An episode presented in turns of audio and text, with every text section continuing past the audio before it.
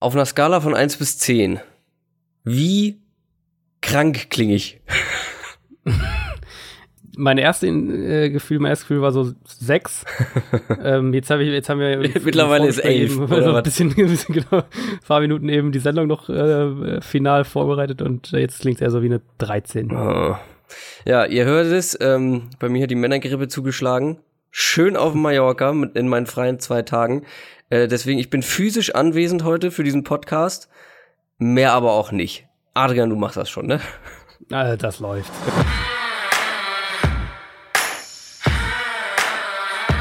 Down, Set, Talk. Der Football-Podcast mit Adrian Franke und Christoph Kröger.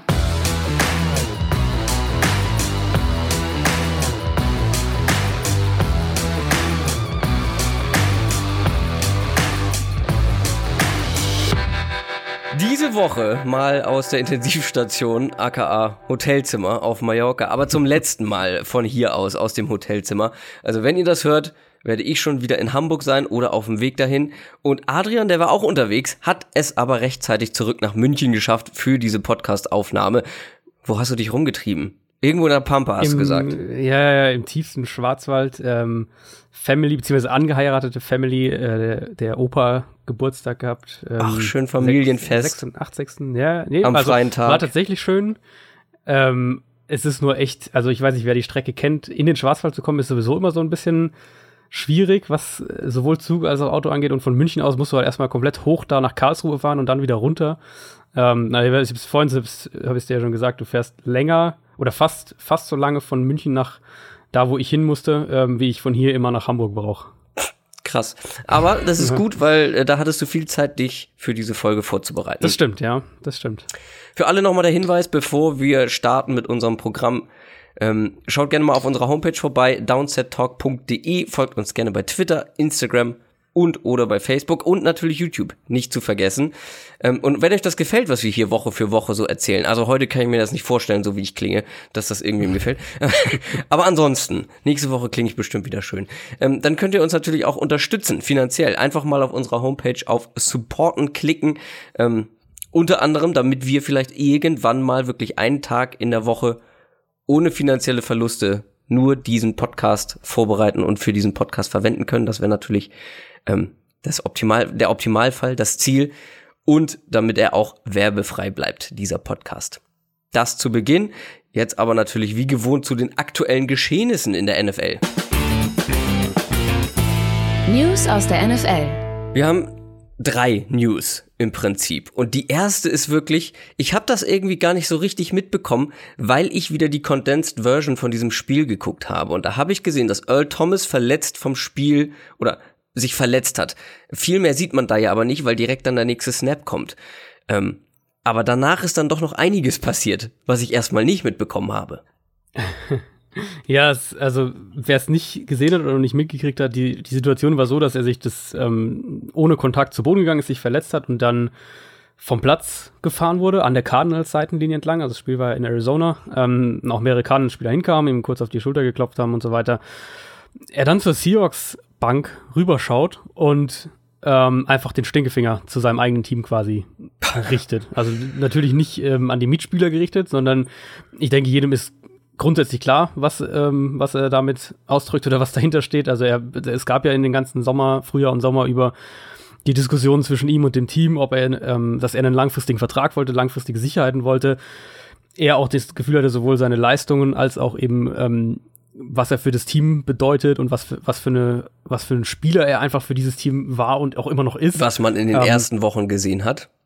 Genau, was man in den ersten Wochen auch gesehen hat, dass es das rechtfertigt und ähm, letztlich das Team ist, die Seahawks sind hart geblieben, haben ihm eben keinen Vertrag gegeben. Er kam zurück, wie gesagt, wie gesagt, dass er hat sehr sehr gut gespielt ist über die ersten Wochen und dass er sich jetzt so schwer verletzt, ist für ihn ähm, im Prinzip genau das Worst-Case-Szenario, was er verhindern wollte, als er eben um diese Vertragsverlängerung gekämpft hat. Genau, er wollte natürlich nicht verhindern, dass er sich verletzt. Gut, das kann immer mal passieren. Genau. Aber jetzt ist halt seine Karriere total auf Eis gelegt quasi oder total unsicher, weil er eben keine langfristigen, langfristigen Vertrag hat und jetzt diese schwere Verletzung, sprich sich nicht für andere Teams empfehlen kann.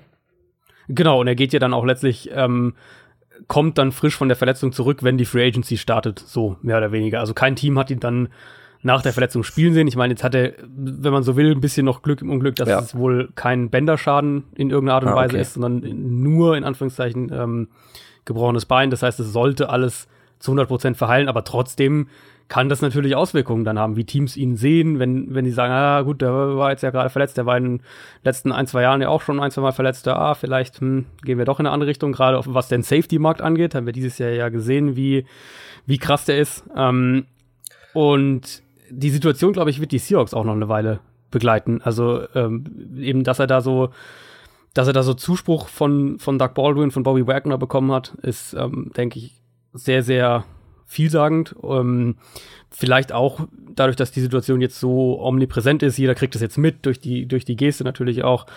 Vielleicht auch ein bisschen, sagen wir mal, weitreichendere Konsequenzen noch, wenn jetzt zum Beispiel eben äh, künftige Free Agents sich überlegen, ob sie zu den Seahawks oder zu einem anderen Team gehen wollen, dann äh, könnte natürlich auch so ein bisschen der Umgang der Seahawks, wie sie jetzt mit dem, mit ihrem, den ganzen Sommer über ja im Prinzip, wie sie ihr Team da radikal ähm, ja, verjüngt haben, den Umbruch mehr oder weniger sehr, sehr radikal eingeleitet haben. Und jetzt gerade auch die Situation mit Earl Thomas äh, könnte sich bei dann auch so sowas wie ähm, wie Free Agency Verhandlungen auswirken. Und dann für Thomas selbst natürlich ist auch, oder vielleicht sogar für alle Beteiligten, nochmal zusätzlich bitter, was man jetzt so in den letzten Tagen gehört hat, war tatsächlich der, ähm, was wir letzte Woche berichtet hatten, ja auch, ähm, oder diskutiert hatten, der mögliche Trade zu den Kansas City Chiefs, die großes Interesse offenbar hatten. Der war wohl inzwischen tatsächlich in, äh, in greifbarer Nähe und durch die Verletzung natürlich jetzt vom Tisch. Ist Wo irgendwie so wir- ein- eine komplette Lose-Lose-Situation, ja. wo wir ähm, wohl einen sehr guten Wortwitz verpasst haben, wie uns auf Twitter mitgeteilt wurden, äh, weil du gesagt hast, die Chiefs wollen All-In gehen. Warum wir denn da nicht die Chiefs gehen All-In gesagt haben. Fand ich ganz lustig. Haben wir leider liegen Äh. lassen. Hab ich vor allem liegen gelassen. Ich wollte gerade sagen, das ist deine Kompetenz. Ja, äh, jetzt gehen sie wohl erstmal nicht All-In, äh, nehme ich an. Aber man muss natürlich, vielleicht muss man noch einmal dazu sagen, also die Geste an sich muss man theoretisch ja eigentlich verurteilen. Auch wenn ich Earl Thomas nachvollziehen kann, trotzdem macht man sowas eigentlich nicht ähm, in der Öffentlichkeit. Aber jeder kann sie verstehen, glaube ich. Halt. Ja, also, total. die, die, der Frust und Ja. ähm, wie das alles abgelaufen ist und dass er dann wirklich jetzt gerade auch in der Situation eher sich ausgerechnet verletzt. Ähm, Ja. Das, und ich meine, wenn er sich das Bein gebrochen hat, dann weiß er ja, als er da vom Feld gefahren wird, dass das jetzt nicht nur Ja. ein blauer Fleck ist. Ähm, und äh, das ist natürlich mega, mega bitter einfach. Absolut. Kommen wir zum zweiten großen Thema oder größeren Thema. Für mich war es abzusehen ähm, nach der letzten Woche, aber jetzt ist es offiziell, dass die Buccaneers ihren Quarterback tauschen. Ganz genau, das war mehr, also wie das jetzt ablief, war jetzt schon irgendwie wieder so ein bisschen merkwürdig. Äh, Das Spiel lagen ja gegen Chicago, ich glaube zur Halbzeit mit 35 Punkten hinten, ähm, wo man jetzt auch irgendeine Schuld bei Ryan Fitzpatrick suchen will. Der hat jetzt sicher nicht gut gespielt, aber wenn da der Defense 35 Punkte in der ersten Hälfte zulässt, dann äh, glaube ich, ist da schon eher der Ansatz zu finden. Jetzt haben sie dann trotzdem in der Halbzeit den Quarterback ausgetauscht und das wohl auch ganz bewusst mit dem Ziel, ähm, Winston ein paar Snaps noch, dass Winston noch ein paar Snaps bekommt, bevor sie dann ähm, ja in die Bye Week jetzt ja gehen und danach äh, Winston dann auch als Starter übernehmen kann. Genauso kommt's auch. Es gibt ja sogar auch Berichte, die sagen, dass äh, der Kötter zum einen das von Anfang an geplant hat, also Winston nach der Bye Week zu bringen und dass er sogar im Spiel gegen Pittsburgh, also äh, eine Woche davor, überlegt hatte, dann quasi den dritten Quarterback für Fitzpatrick reinzuwerfen, als da ähm, das am Anfang nicht so gut lief. Ich bin da ein bisschen gespannt, wie diese, ähm, diese vertikale Offense, die sie in den ersten drei Wochen jetzt dann vor allem natürlich letzte Woche nicht, in den ersten drei Wochen mit Ryan Fitzpatrick hatten, wie die so mit James Winston möglich ist, weil gerade das, das Downfield-Passing-Game ist wahrscheinlich seine größte Schwäche als Passer. Also das ist, das beherrscht er nicht ansatzweise so gut, wie wir das von Fitzpatrick gesehen haben in den ersten drei Spielen.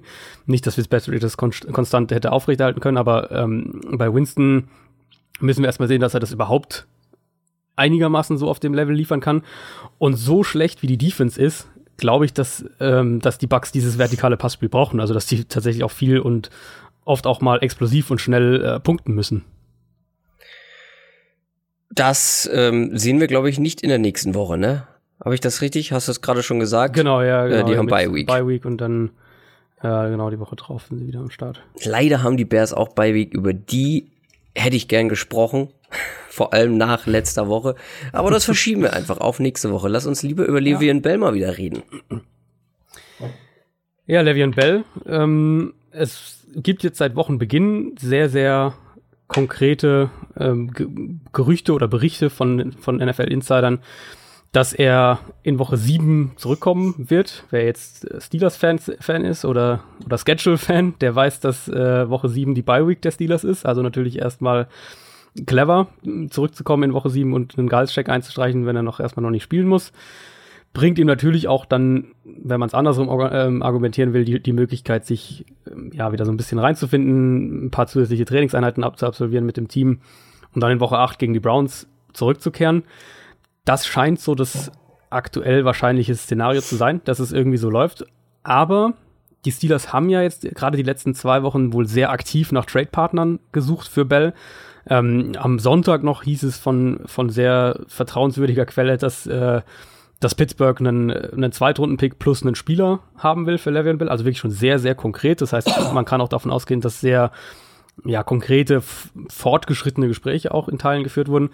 Und jetzt seit heute gibt es aus Philadelphia von, von mehreren Eagles-Insidern, die auch wirklich Ahnung von dem Team haben und sehr, sehr nah dran sind an den Eagles, ähm, gibt es Gerüchte, wonach die Eagles ernsthaft über einen Trade für Le'Veon Bell nachdenken. Äh, mhm. das, ich glaube, diese Situation ist noch nicht durch. Ähm, die Eagles mit Le'Veon Bell wäre natürlich sehr, sehr spannend. Ähm, glaube ich, wären wir alle gespannt, wie Doug Peterson als Playcaller, wie der einen Le'Veon Bell einsetzt.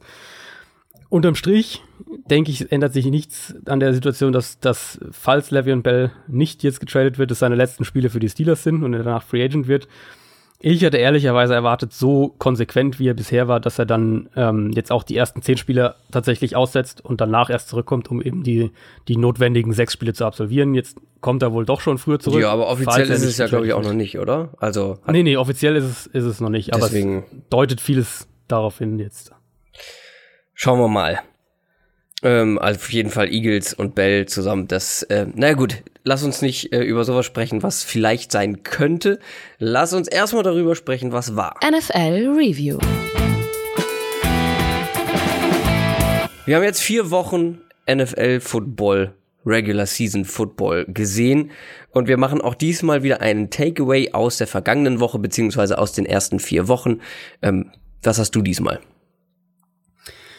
Ja, wir haben jetzt viel die letzten Wochen gesagt, wie, ähm, wie unvorhersehbar eigentlich irgendwie alles ist. Und es ist auch immer noch so in der NFL. Und da war ja die letzte Woche keine Ausnahme, gerade wenn wir die Bears anschauen, die du ja eben schon kurz ange angerissen hast. Für mich aber ein bisschen ein Takeaway jetzt nach vier Spielen, erstes Saisonviertel rum.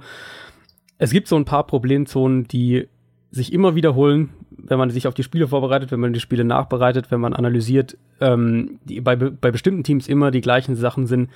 Und wo es auch für mich jetzt keinen keine Reparatur irgendwie auf Knopfdruck gibt. Also, dass da irgendwie ein Spieler zurückkommt, dann sieht es anders aus oder dass es nur Pech war und, und mit ein bisschen statistischem Glück einfach dann in Anführungszeichen ähm, ist dann das Endresultat wieder anders. Und das sind also für mich beispielsweise die Bucks Defense, gerade eben schon gesagt, die Chiefs Defense auch, ähm, das Passing Game der Cowboys ist ein, immer noch ein riesiges Problem. Die Offensive Line der Texans, die Offensive Line der Cardinals, ähm, die Raiders Defense, also das sind einfach so Bereiche, wo sich Probleme, die wir ja auch schon zum größten Teil in der Offseason äh, mehr oder weniger analysiert haben oder, oder davor gewarnt haben, die sich jetzt genauso auch manifestieren und die genauso aussehen. Und wo es jetzt auch keine, keinen schnellen Schalter gibt, den man irgendwie umlegen kann. Ähm, Probleme, wo ich glaube, dass sie die Teams die ganze Saison über am Ende begleiten werden. Auf ein paar von diesen Problemen oder auf ein paar von diesen Problemen werden wir noch kommen, später in unserer Preview für Woche Nummer 5. Äh, mein Takeaway unterstreicht eigentlich nochmal das, was du eben gesagt hast und dein Takeaway von letzter Woche, ähm, wie eng im Moment einfach alles beieinander ist. Zumindest noch in der NFL, dass wirklich jeder jeden schlagen kann. Da gab es einen schönen Tweet von Brett Coleman, ähm, der das mal zusammengefasst hat. Passt auf. Also es fängt an mit, dass die Texans die Colts geschlagen haben. Das ist letzte Woche passiert. Die Colts wiederum haben die Redskins geschlagen, die Redskins die Packers, die Packers die Bills, die Bills die Vikings, die Vikings die 49ers, die 49ers die Lions, Lions haben die Patriots geschlagen und die Patriots, und jetzt kommen wir wieder zum Anfang, die Texans. also das zeigt einfach, ähm, das ist einfach super eng. Also das siehst du, glaube ich, in wenigen anderen Sportarten und Ligen.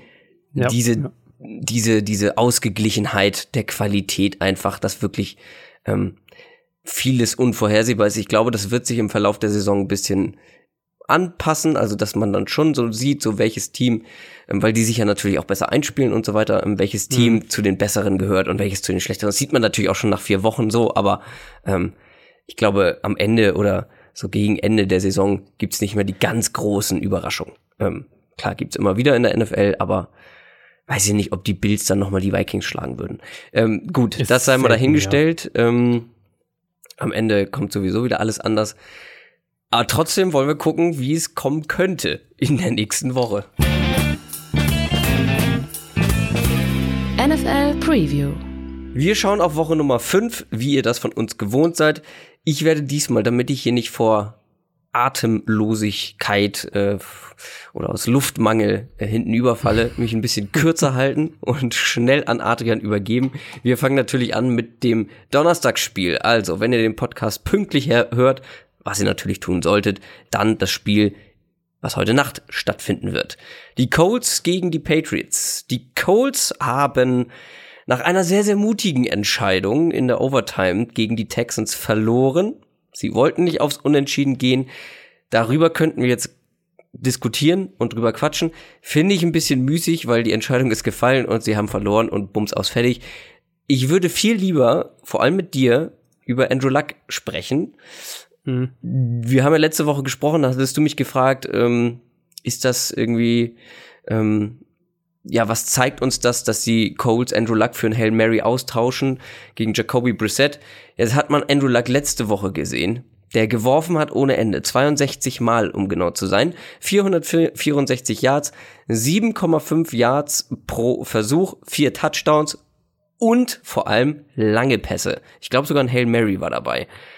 Der Schulter von Andrew Luck scheint es gut zu gehen. Ja, ist eine meiner Haupt, war eine meiner Hauptnotizen zu den Colts nach dem letzten Spieltag. Ähm, war mehr, mehr oder weniger statt der Diskussion über Andrew Lucks Arm können wir erstmal wieder äh, zu den Akten legen. Also es, es waren einerseits diese Downfield-Pässe, ja, die er hatte, und du hast auch die Statistik gerade gesagt, es war im generellen Ansatz wesentlich aggressiver, ähm, als man das von den Colts bisher kannte. Und ich glaube, ich meine, dass wir das in der, in der Preview auch so ein bisschen angedeutet hatten, dass du ja gegen die Texans auch eigentlich so spielen musst, weil du willst eigentlich Houstons Outside Cornerbacks attackieren, wenn du sagst, du, du suchst eine Schwäche. Ähm, das haben die Colts sehr oft sehr erfolgreich gemacht. Aber es waren eben bei Luck auch die Pässe in, in enge Fenster einfach und, und schwierige Würfe, Outroutes, solche Geschichten, wo du einfach Armstärke brauchst, wo der Ball mit Zip kommen muss da sah er richtig gut aus. Er war gegen den Blitz sehr, sehr gut. Also das war wirklich ein Andrew Luck-Spiel, wo man, also wenn wir diese, diese Hail Mary-Geschichte vor zwei Wochen nehmen, dann war das quasi die, die, die perfekte Antwort, die sich, äh, wenn sich ein Colts-Fan, glaube ich, eine Antwort hätte malen können, außer dass sie verloren haben. Aber sonst, ähm, die Leistung von Andrew Luck war genau das, was man, glaube ich, von ihm sehen will. Ja. Das Problem ist für mich auch so ein bisschen, was du gesagt hast, diese Volume, also wie viel er gemacht hat. Ähm, liegt natürlich daran, dass das Run-Game immer noch eine ziemliche Katastrophe ist. Und die rechte Seite der Offensive Line ist, oh, die ist echt ein, die ist wirklich ein Problem. Das kann man auch zu diesen, ähm, zu den Problemzonen, die ich da am Anfang eben gerade gesagt habe, ein bisschen dazu packen. Da war Joe Hake ja schon eine Schwachstelle.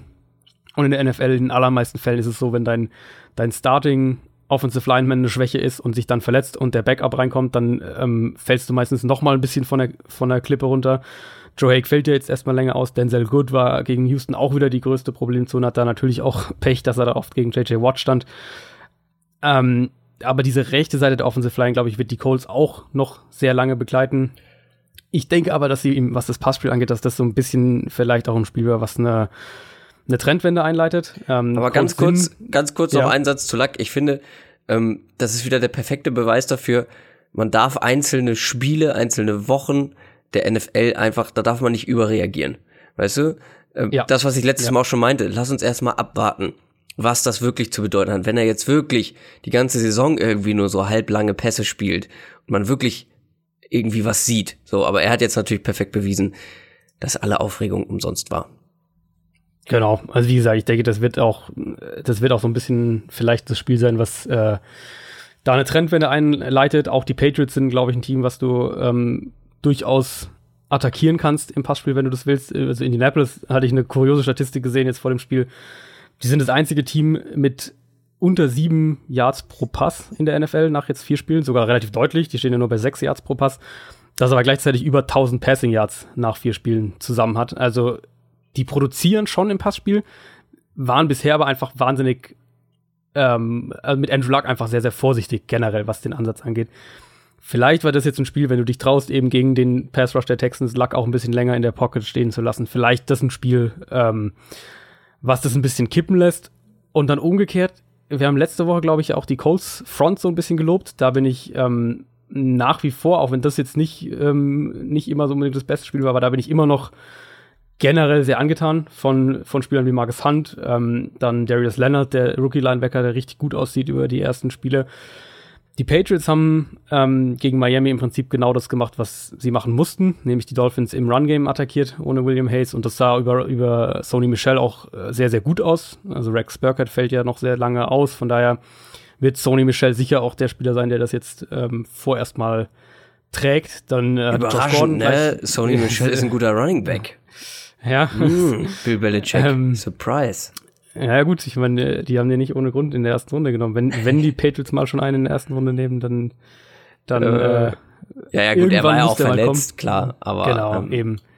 Also da, wenn ihr den in Fantasy habt, dann glaube ich, äh, könnt ihr beruhigt schlafen. Der wird zumindest was die Volume angeht, denke ich, über die nächsten Wochen ziemlich, ziemlich gut gefüttert werden. Ähm, dann hat Josh Gordon gleich ein paar richtig kritische Catches. Da werden wir, denke ich, auch einen weitreichenderen Effekt da ich sehr gespannt. auf uns sehen. Ja, ja absolut. Also gerade was, ähm, was eben diese Fokussierung von Defenses auf Rob Gronkowski angeht. Wenn Josh Gordon jetzt schon anfängt, echt äh, relativ früh im Spiel da, ich glaube, es waren zwei kritische Pässe, aber eine war auf jeden Fall eine lange Third Down Conversion, solche Bälle zu fangen, ja. dann wird er auch immer mehr ein Spieler, ähm, auf den Coverage sich verschieben müssen und dann ist ja Josh Gordon eins gegen eins ist genau. für jeden Cornerback unfassbar schwer zu verteidigen, weil er einfach dieser krasse Athlet ist ähm, und Reichweite hat. Ähm, das ist, das kannst du nicht auf Dauer ähm, riskieren, den eins gegen eins zu zu nehmen. Ähm, sonst sonst fängst du dir richtig lange Dinger. Genau, und das ist letztlich auch was, worauf sich Coordinator dann, ähm, wenn sie den Gameplan entwerfen, was sie berücksichtigen müssen. Dann ist jetzt natürlich Julian Edelman zurück. Mhm. Das ähm, sollte, wie, das haben wir eigentlich jetzt die ganzen letzten zwei, drei Wochen gesagt, wenn Edelman zurückkommt, sollte das im Passspiel eine ganz andere Offense sein, einfach weil Defenses das, äh, die Receiver anders behandeln müssen. Dann rückt Chris Hogan wieder mehr auf eine Position, die ihm liegt. Dann wird für, für Gronkowski sollte in der Mitte des Feldes wieder ein bisschen mehr Platz sein und Edelman ist eben der Receiver, der die beste Chemie und Abstimmung mit äh, Tom Brady hat, was diese ganzen Option Routes angeht. Und das wird für Defenses wieder ein, ein großes Problem sein. Da bin ich mir eigentlich ähm, ziemlich sicher. Wird natürlich auch Brady helfen. Der hatte gegen Miami zwei, drei richtig, richtig gute Pässe, aber auch ein paar Mal ein bisschen ungewöhnlich gezögert in der Pocket. Die Interception über die Mitte war echt einer der hässlicheren Picks, die man von Brady sieht. Ähm, ja, aber auch die Defense ist jetzt nach den Spielen gegen gegen Jacksonville und Detroit, wo sie echt nicht gut aussahen, gegen Miami wieder deutlich stabiler. Das liegt natürlich auch daran, dass Trey Flowers zurück ist, dass ähm, Patrick Chung denen wieder so ein bisschen mehr Explosivität in der Underneath Coverage generell gibt. Also ich mache mir um die Patriots keine Sorgen, um es kurz zusammenzufassen. Also wenn man das mal vergleicht zum Start der Saison, wenn du jetzt mal guckst auf die Offense alleine, Edelman, Josh Gordon, Gronkowski, ja, genau. Sony Michel und ein sehr gut spielender James White, der jetzt halt sich mit Sony Michel das Backfield teilt und äh, vor allem als Receiving Back ähm, eine ultra fiese Matchup-Waffe ist. Ja. Das sieht alles schon deutlich besser aus als zum Beginn der Saison. Kommen wir zum Sonntag. Ähm, da kommen wir zu einem Spiel, wo auch einiges deutlich besser aussieht als zum Start der Saison. Die Titans spielen gegen die Buffalo Bills. Die Titans haben sich bislang so ein bisschen durchgewurschtelt durch diese mhm. Saison, mhm. durch die ersten Wochen. Mit 3 und 1 kann man sich da, glaube ich, nicht beschweren. Sie spielen aber immer überzeugender, finde ich. Vor allem, lass uns noch mal gerne über Corey Davis sprechen. Ich äh, mache ja fürs Spe Special Team ähm, regelmäßig Fantasy Start Folgen und da hatte ich dieses Mal Corey Davis drin und da haben äh, ein paar Leute gesagt, warum? Wie kannst du das machen gegen die Eagles Defense und mit einem angeschlagenen ähm, Cornerback? Ich habe den, Pro den Breakout prognostiziert. Ich weiß, es war riskant. Ähm, und ich hätte auch nicht gedacht, dass er so dermaßen eintrifft. 15 Targets, 9 Receptions, 161 Yards plus am wichtigsten für die Titans natürlich der Game-Winning Touchdown, der jetzt auch kein einfacher Catch war. Ja. Plus Mariota wird immer besser. Ähm, gut, war ja auch verletzt. Ähm, letztes Spiel, ähm, wie war das? Nicht richtig Gefühl in der Hand gehabt. Ähm, mm. Das ist für einen Quarterback natürlich genau. nicht gerade optimal. nee. Zu den Titans wirst du bestimmt auch gleich noch was sagen. Ähm, die Bills äh, auf der anderen Seite hatten ihren kleinen Höhenflug. Der ist jetzt aber vorbei. Sie haben zu null gegen die Packers verloren auch hier finde ich wieder nochmal so ein schöner Beweis dafür, dass man nach einer Woche, wenn da irgendwas passiert, nicht durchdreht oder überreagieren sollte. Eine Woche spiegelt einfach nicht die Stärke eines gesamten Teams wieder. Ja. Und deshalb wird das auch gegen die Titans Defense, die wirklich gut spielt, äh, wird das für die Bills auch wieder sehr schwer. Auf jeden Fall. Also Mariota kann ich eigentlich nur unterschreiben, die Offense generell. Ähm, der war gegen die Eagles aus der Pocket richtig stark, hat da auch Philadelphia's Blitze mehrfach ziemlich gut erwischt. Ähm, war in diesem in dieser Mid Midrange im Passspiel fast besser als im Kurzpassspiel gegen äh, gegen Philadelphia. Generell habe ich den Eindruck, dass die Offense immer mehr, äh, also ich, ich nenne das eigentlich gerne geöffnet wird, also variantenreicher wird und und äh, man das Gefühl hat, die Rädchen greifen besser ineinander. Das ähm, erkennt man einmal auch einfach daran, dass Mariota im Downfield Passing Game aggressiver ist. Ich bin ähm, zunehmend optimistischer dass die Titans tatsächlich ein Team sind, was um den Division-Sieg spielen kann, wenn die Entwicklung sich so fortsetzt. Und das liegt auf jeden Fall auch an der Defense. Also die hatten gegen Philadelphia ein paar richtig, richtig gute Blitzpakete. Wer, die, äh, wer da ein bisschen mehr was zu wissen will, ich habe das, äh, war eins meiner Themen in der aktuellen Kolumne aufs Box. Also da habe ich die auch ein bisschen diese Blitze auseinandergenommen, ähm, wo sie Rusher aus verschiedenen Richtungen bringen, wo sie wo sie die, die eine Seite der Offensive Line überladen, wo sie ähm, wirklich die, die Protection für die Offense extrem schwer machen. Und ich habe in den letzten Jahren wirklich selten gesehen, dass die Eagles solche Probleme hatten, was das angeht, weil sie einfach äh, individuell so stark sind und so gut gecoacht sind.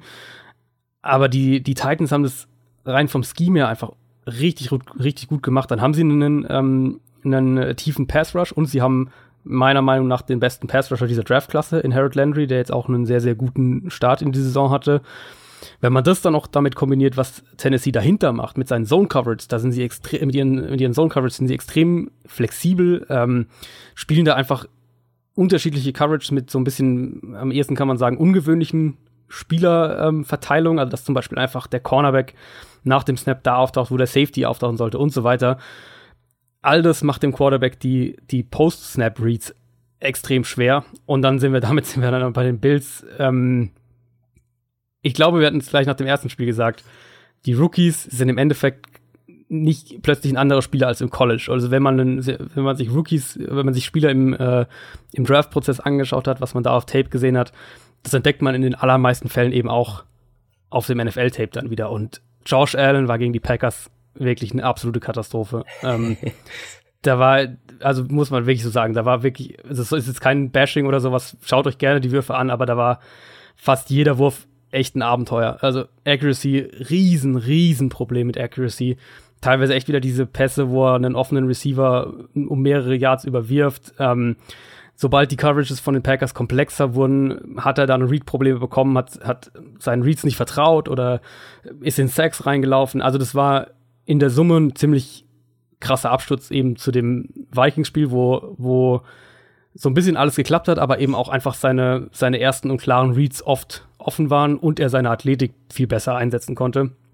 Äh, die Packers haben ihn ziemlich ordentlich geblitzt und das auch sehr erfolgreich. Also äh, vier ihre Sacks kamen bei Blitz, äh, bei, über den Blitz zustande. Ich glaube, sieben Sacks haben sie so insgesamt gehabt, eine Interception auch gehabt. Ähm, Allen hat keine 50 Prozent seiner Pässe angebracht gegen den Blitz, hat generell nur 16 Pässe an den Mitspieler gebracht. Ähm, defensiv auch ein bisschen der Eindruck, was wir ja nach dem Vikings-Spiel auch gesagt haben, wenn der Pass Rush nicht so komplett eskaliert, wie das gegen Minnesota der Fall war, dann tun sich in der Secondary Löcher auf. Äh, gegen die Packers hatte Buffalo im Pass Rush fast überhaupt nichts zu melden und gegen Minnesota eben die Erfolg, der Erfolg war vor allem über den Edge Rush und das wird eben gegen Tennessee mit, mit Taylor Lewan und Jack Conklin.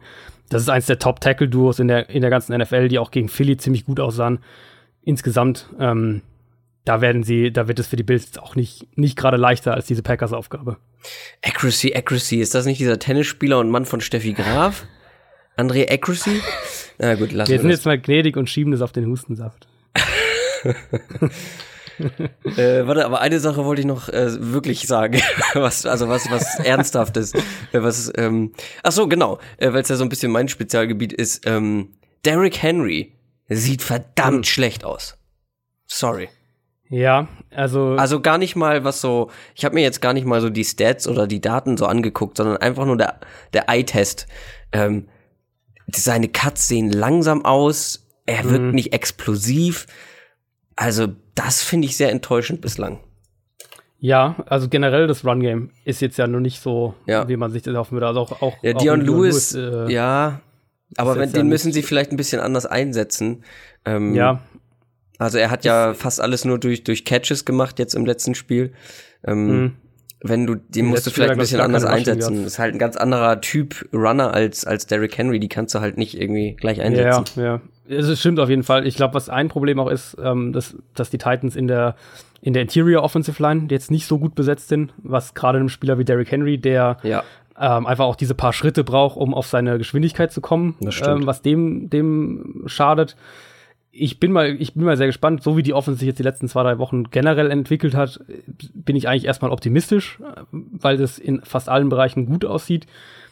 Wenn sie das Run-Game sagen sie, sie sind da ein bisschen kreativer und, und ähm, setzen da vielleicht auch mehr noch auf verschiedene Option und, und Fake-Elemente, dann ist, glaube ich, auch Dion Lewis tatsächlich der bessere Fit ja. für diese Offense als, ähm, als Derrick Henry.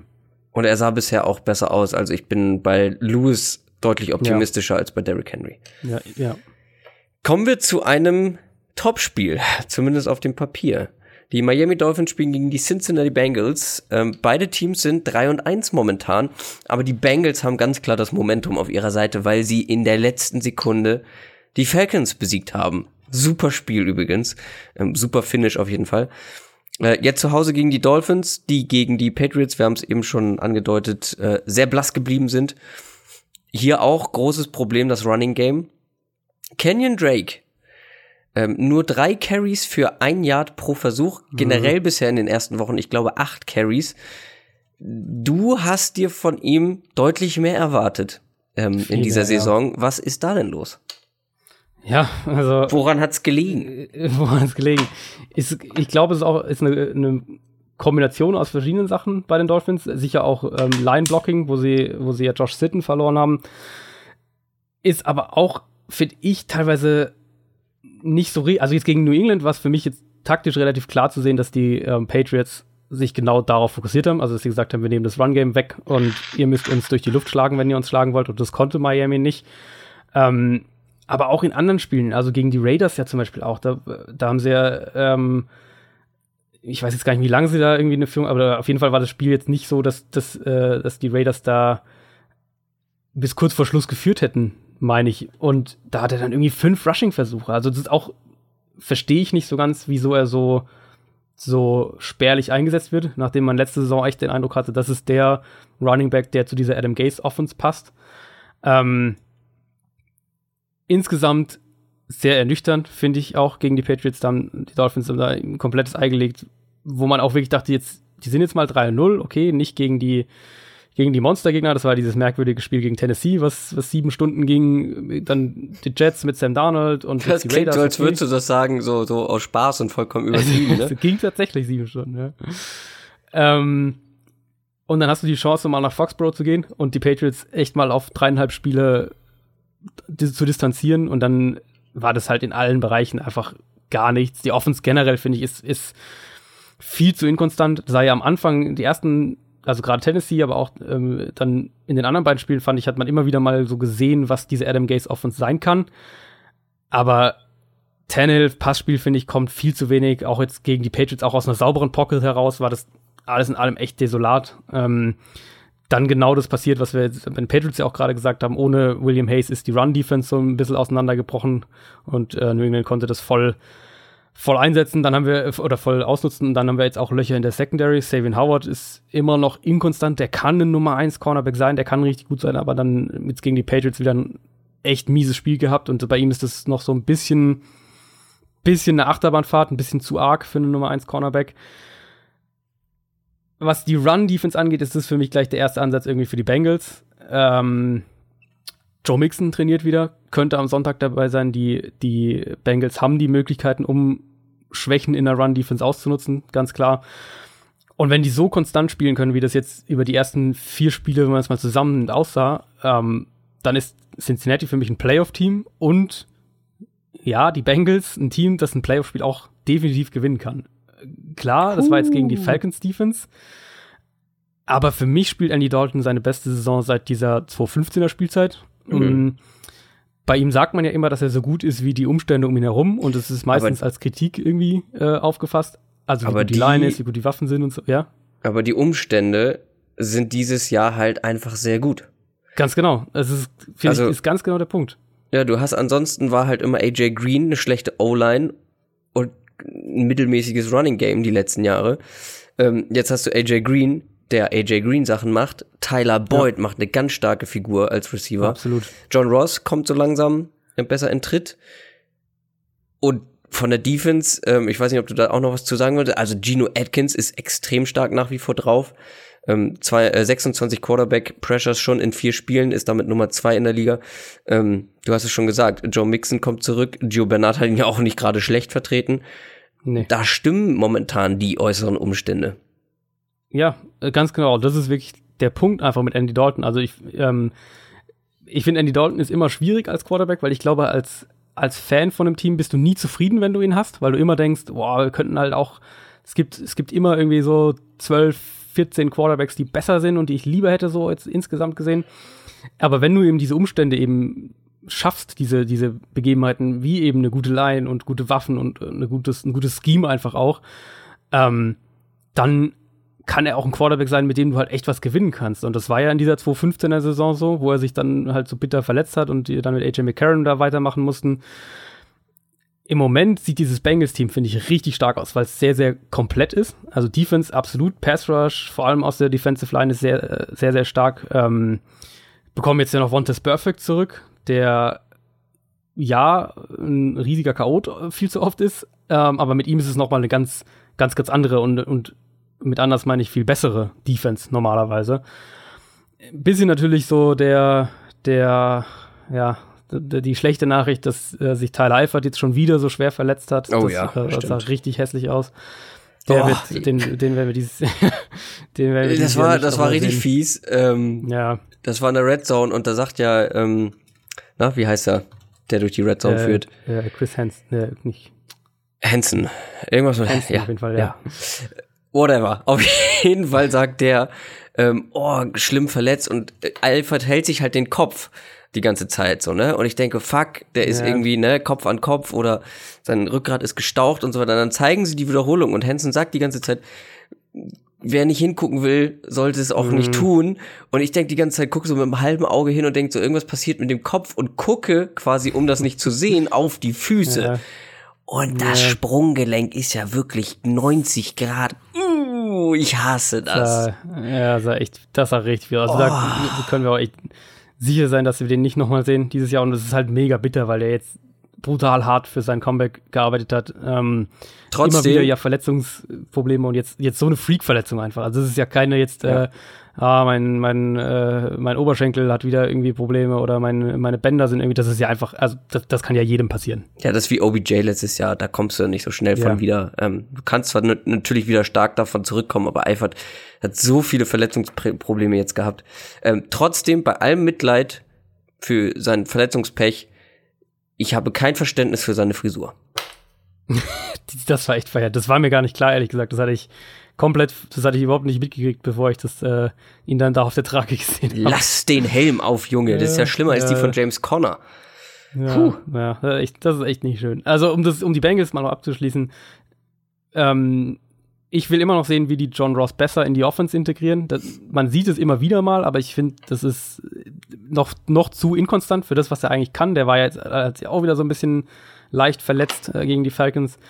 Dafür aber bin ich voll bei dir mit, äh, mit Tyler Boyd. Der ist aktuell, muss man echt so sagen, über die ersten paar Wochen äh, der Saison einer der besten, wenn man so will, Second Receiver in seinem ja. Team ähm, in der NFL. Also der habe ich so ehrlich gesagt wirklich nicht kommen sehen. Nein. Und ja. der ist im Moment ein richtig, richtig super Komplementärspieler zu AJ Green. Total. Kommen wir zum nächsten Spiel. Kommen wir zu den Baltimore Ravens gegen die Cleveland Browns. Die Ravens sind 3 und 1, die Browns sind 1 und 2 und 1. Die Browns haben zwar erst einen Sieg, aber man muss ja noch mal unterstreichen, sie waren bisher in allen Spielen bis am Ende äh, mit in der Verlosung quasi. Also mhm. sie waren nah dran. Und auch gegen die Raiders hätte man gewinnen können, beziehungsweise auch ja. gewinnen müssen. Eigentlich am Ende sie gewonnen, muss man ja fast sagen eigentlich haben sie gewonnen. Am Ende ist die Defense so ein bisschen ähm, eingebrochen. Da hat man viel zu viel zugelassen. Ähm, ja, aber auch die Schiedsrichter standen dem Ganzen etwas im mhm. Weg.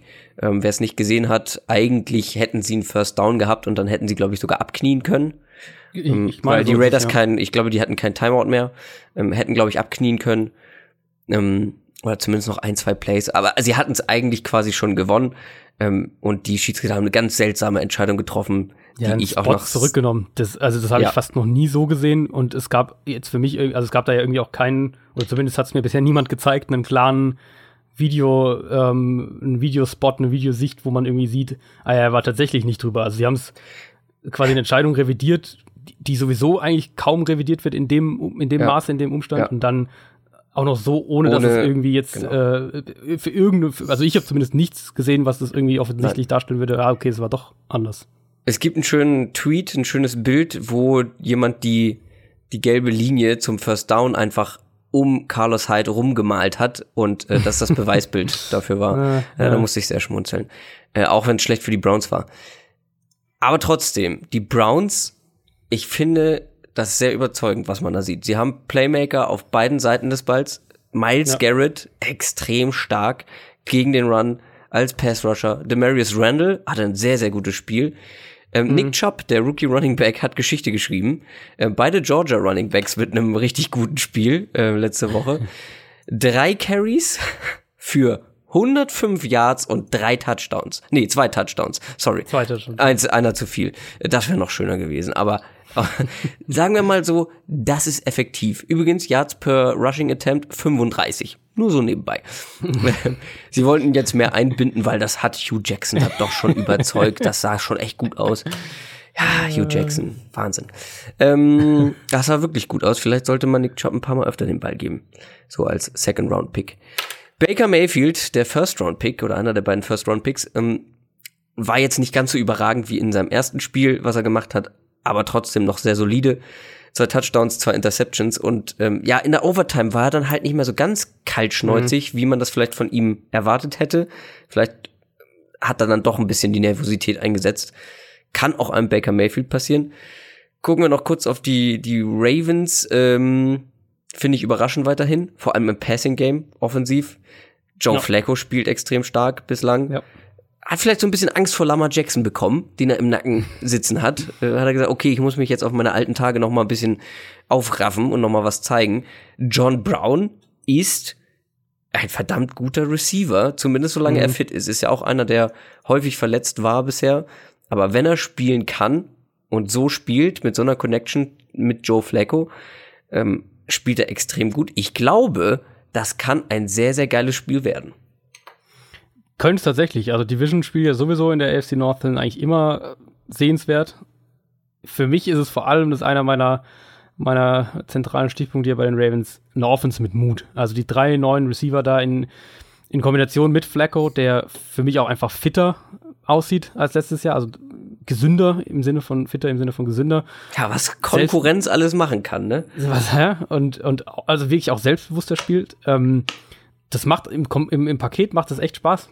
Es macht echt mal wieder Spaß, eine Ravens Offense zu sehen. Das war jetzt schon doch eine Weile nicht mehr der Fall.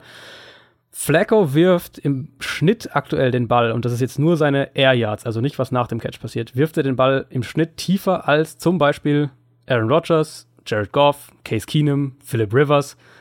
Das ist eine Offense, die wirklich ganz weggeht von dem, was wir von gerade von Flacco in den letzten Jahren und vor allem letztes Jahr gesehen haben. Dazu passt, dass die Offensive Line richtig gut aussieht, also diesen Stil zu spielen auch erlaubt, wenn man so will. Gegen die Steelers jetzt auch wieder hatten über 40, 40 Flacco-Dropbacks und Pittsburgh hat eigentlich nur Druck erzeugen können, wenn sie geblitzt haben. Das Run-Game ist sicher noch weit von dem weg, was sie in Baltimore wollen, was sie sich da vorstellen. Ähm, zusammen mit, äh, mit Tampa Bay ist es eins der ineffizientesten Run-Games in der NFL.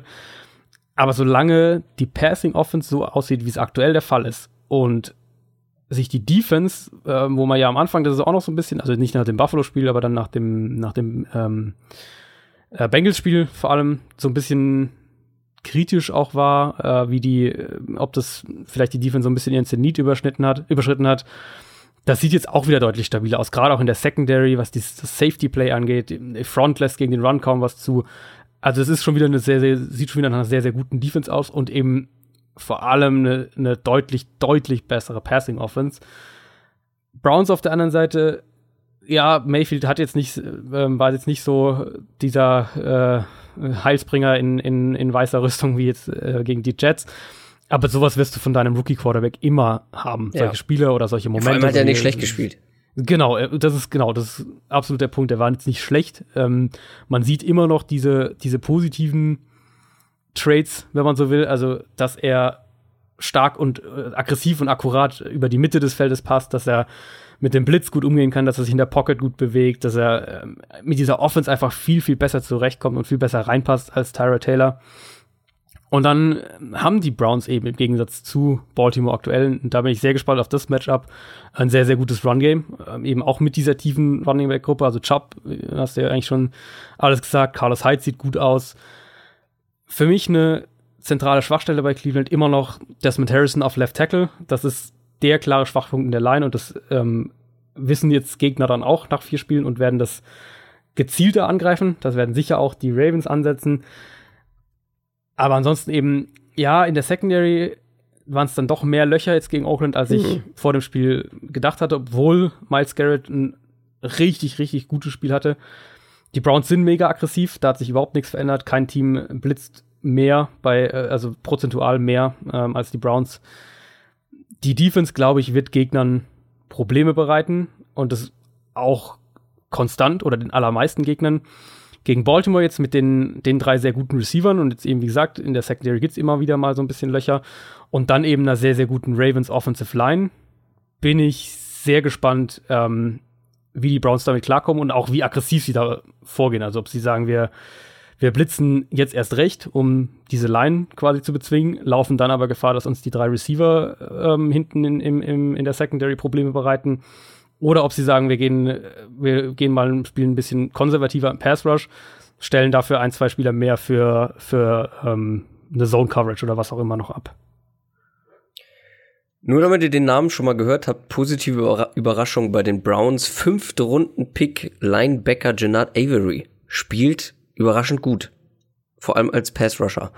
Ähm, wird von Pro Football Focus zum Beispiel sehr hervorgehoben weil es einfach eine Überraschung ist, wenn ein Fünftrunden-Pick in vier Wochen wirklich gute Leistungen zeigt. Machen wir weiter mit dem nächsten Spiel. Wieder ein Divisional Game, die Green Bay Packers gegen die Detroit Lions. Die Packers sind 2, 1 und 1 und die Lions 1 und 3. Das sind zwei Teams, die ich persönlich noch nicht so 100% einschätzen kann. Die Packers spielen gut, ja, aber sie hauen mich jetzt auch noch nicht so richtig vom Hocker. Ähm, hier noch eine kleine Note, die ich mir dazu aufgeschrieben habe. Aaron Jones ist ihr definitiv bester Running Back. Das lasse ich einfach mal so stehen. Aus den Lions werde ich nicht so richtig schlau. Also da schlagen die die Patriots, um eine Woche später gegen Dallas zu verlieren, die bis dahin jetzt auch nicht so wirklich berauschend waren. Das Run-Game ähm, äh, beziehungsweise gegen den Run, so rum. Das Run-Game ist gar nicht so schlecht mit Carrion Johnson vor allem. Ähm, aber gegen den Run sieht das teilweise katastrophal aus. Letzter in der Liga, was zugela zugelassene Rushing Yards angeht. Ähm, deshalb, ich weiß nicht, ob du die Wette erwidern würdest. Vielleicht bist du auch auf meiner Seite. Aaron Jones hat ähm, nächste Woche ein 100 Yard Rushing Game. Äh, ob ich dagegen wetten würde? Ja. Nee. nicht, ich dachte, also, ich versuche mal eine Wette einzubauen, aber. Ja, nee, also nicht so wie die, wie die Lions Defense da. Also das war gegen die Patriots echt eine Überraschung, wie sie da an der Line of Scrimmage aufgetreten sind, auf beiden Seiten des Balls. Die Offensive Line wissen wir eigentlich, dass die gut ist. Ähm, da hat man es nur nicht so konstant in den ersten Spielen gesehen, aber dass sie an der, in der Defensive Line auch doch, ziemlich dominant in dem Spiel ähm, aussahen. Das hatte ich so jetzt nicht kommen sehen. Das äh, für mich kommt es bei den Lions eben echt immer wieder zurück zur Defense. Äh, Sigi Ansah ist ja jetzt gerade wieder verletzt. Ich weiß gar nicht genau, wie sein Status jetzt fürs Wochenende ist, ob man da schon was weiß, aber auf jeden Fall wieder plagt sich wieder mit einer Verletzung rum. Gegen Dallas haben die im Prinzip überhaupt keinen Pass Rush erzeugen können. Und wenn dann in der Secondary, und da würde ich jetzt Darius Slay ganz betont raushalten, aber ansonsten in der Secondary ab, abseits von ihm, wenn da dann diese Löcher entstehen, dann ist das eine, eine ziemlich schlechte Kombination. Ähm, für mich ist es, also bei den Packers ähm, ein zentrales Thema, dass sich offensiv so im übergreifenden Thema, sage ich jetzt mal, eben doch irgendwie nichts geändert hat. Also Aaron Rodgers ein durchschnittliches Spiel gegen Buffalo und, und ähm, gerade die paar Male, als, als die Bills dann doch Pressure erzeugen konnten, sah das nicht so gut aus. Dann sagt er nach dem Spiel halt wieder, dass man eigentlich mehr oder weniger ziemlich offen, dass er mit den, mit den Offense-Designs und den, und den Plays nicht so ganz zufrieden ist, dass man Davante Adams und Jimmy Graham besser einsetzen müsste. Also diese ganze Thematik Rodgers gegen Head Coach Mike McCarthy, die geht einfach nicht weg in Green Bay. Und da haben sie ja im, in der Offseason alles betont, was sie da machen wollen. Die Offense im Prinzip neu aufbauen. Davon sehen wir jetzt nicht so wahnsinnig viel in puncto, was, was personell, was Formationen angeht, ist Green Bay immer noch ein vorhersehbares Team. Sehr, sehr viel aus 11 Personnel, also ähm, ein Running Back, ein, Wide äh, ein äh, Tight End und drei Wide Receiver. Im Gegensatz aber zu den Rams, die da noch viel extremer sind in ihrer Aufteilung, was die Personnel-Groupings angeht, ähm, wirft Green Bay aus seinen drei Receiver-Sets deutlich mehr. Also ist da auch so ein bisschen vorhersehbar. Und deswegen finde ich eigentlich im Moment bei den Packers trotz Aaron Rodgers fast die Defense ein bisschen faszinierender. Also da sind die Packers nämlich aggressiv äh, in ihrem Playcalling. Über die letzten Wochen haben sie in, in über einem Drittel der gegnerischen Dropbacks geblitzt, sind in der Secondary explosiv genug und, und mit ihren, ähm, um diese Blitzpakete auch so zu bringen, um äh, eben auch mit ihren Coverages, sag ich jetzt mal, experimentierfreudig zu sein. Und das wird in dem Spiel sicher auch ein Thema werden, weil wenn die Lions, ähm, die Lions haben eins der besseren Wide Receiver Trios in der NFL. Golden Tate war wirklich ein absolutes Monster gegen Dallas, nicht nur was die Stats da am Ende angeht, sondern er hat auch ein paar Mal dem ein oder anderen Cowboys Cornerback ziemlich sauber die Hosen runtergezogen. Die Packers werden Stafford unter Druck setzen müssen, weil der aus einer sauberen Pocket inzwischen wieder richtig gut aussieht. Und Detroit's Line eben, wie gesagt, vom, äh, vom Potenzial her haben wir das eigentlich gedacht und jetzt sieht man es auch immer mehr auf dem Platz. Kann das eigentlich eine Top, ja, sagen wir mal, Top 10, Top 8 Line, äh, also Offensive Line sein? Ist es vielleicht aktuell sogar schon. Also, das wird für Green Bay's Pass Rush keine einfache Aufgabe. Und dann muss man eben auch sagen, und da haben wir uns, glaube ich, beide, ähm, haben wir beide äh, in den, über die ersten Wochen lagen wir da daneben. Für mich sieht nach über die ersten vier Wochen Carrion Johnson wie der, wie der beste Rookie Running Back dieses Jahr bisher aus. Also nicht Saquon Barkley. Man kann jetzt mit Lindsay in Denver ähm, kann man argumentieren, aber ich finde Carrion Johnson sieht über die ersten Spiele echt sehr, sehr gut aus. Er sieht sehr explosiv, sehr, sehr gut aus. Das stimmt schon. Aber besser als Saquon Barkley, ich meine, müsste ich, mir jetzt müsste ich mir jetzt noch mal genauer angucken. Aber auf Platz zwei, das würde ich auf jeden Fall unterschreiben. Also wirklich ähm, überraschend stark, ja, das stimmt schon. Ja. No. Ähm, kommen wir zu den Jaguars und den Chiefs. Das ist, glaube ich, das Spiel, auf das mhm. ich am gespanntesten bin.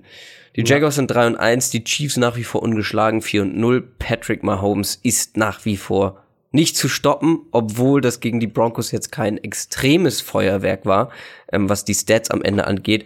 Ähm, lag vielleicht auch so ein bisschen am Pass Rush. 24 Mal stand er unter Druck, aber nur zweimal gesackt worden. Ich habe nicht alles von dem Spiel gesehen, also ich habe nicht alle Snaps gesehen, aber was ich gesehen habe, wie Mahomes teilweise dann dem Druck ausgewichen ist, ja, das war schon Weltklasse. Mhm. Ähm, und seine Throws, die er teilweise da on the run gemacht hat, wirklich nur aus dem Arm, super präzise, mit ordentlich Wumms dahinter, wie man es von ihm gewohnt hat. Es ist nach wie vor verdammt gut. Und überraschend für uns, weil wir es, glaube ich, beide nicht so erwartet haben, nach vier Spielen noch keine einzige Interception. Also die ja. Fehler, die wir ihm, ähm, die Fehleranfälligkeit, die wir ihm unterstellt haben oder prognostiziert haben, die trifft bislang noch nicht ein. Jetzt wartet da allerdings eine Defense, die eine Klasse für sich ist. Also was allem, was vor allem Passing Defense angeht. Ähm, wir haben vor dem Podcast schon so ein bisschen drüber gesprochen, dass ich das eigentlich mit als Takeaway nehmen wollte. Ähm, viele eigentlich gute Defenses, also die man so in Erinnerung hat vom letzten Jahr, vom vorletzten Jahr, als gute, mhm. solide Defenses, enttäuschen bislang. Also die Eagles zum Beispiel gegen den Pass, die Vikings, die Atlanta Falcons, die ähm, New Orleans Saints Defense. Aber die Jaguars, die lassen extrem wenig zu gegen den Pass. Ähm, also was auffallend ist, es fallen im Moment, Moment sehr, sehr viele Punkte. Ähm, in den Spielen. Ähm, viele Touchdowns, viele Passing-Touchdowns. Da gab es einen neuen Rekord nach den ersten vier Spielen. Das ab ein absurder Stat, finde ich, ist, aber die Jaguars haben gerade mal 164 Passing Yards pro Game zugelassen in den ersten vier Wochen. 164. Das ist echt krass, ja. Das ist wirklich absurd wenig. Liegt wahrscheinlich auch an einem sehr, sehr starken Pass-Rush, den sie dieses Jahr mal wieder haben. Also Patrick Mahomes wird es zum ersten Mal so richtig, richtig schwer haben. Ähm, auf der anderen Seite muss er wahrscheinlich wieder performen, weil die eigene Defense immer noch sehr viel zulässt. Ähm, mhm. Und da spielt jetzt die beste Passing Defense gegen die zweitschlechteste Passing Defense. Das kann ein interessantes Spiel werden. ja, das stimmt. Also für mich auch eins der absoluten Top-Spiele diese Woche. Patrick Mahomes ist auf der einen Seite einfach nur spektakulär. Ähm, ich finde, also Week 4 ist auch immer ein ganz guter Zeitpunkt für so ein, paar Mini-Zwischenfazits quasi. Über die, ist ja immerhin das erste Saisonviertel. Für mich ist Mahomes jetzt nach den ersten Spiel, vier Spielen wirklich auch der beste Quarterback dieser Saison bisher. Und es liegt nicht nur an diesen, an diesen krassen Stats oder weil er eben in der, in der Andy Reid Offense Pässe zu offenen Receivern feuert, ähm, sondern weil er das Scheme für mich auch wirklich noch also er ist, er, er, ist eine eigene Waffe in dem Scheme. Und das ist einmal dieses, was du gesagt hast, was er gegen Pressure macht, wie er sich bewegt und, und dann noch aus irgendwelchen unmöglichen Winkeln den Ball wegfeuern kann, klar.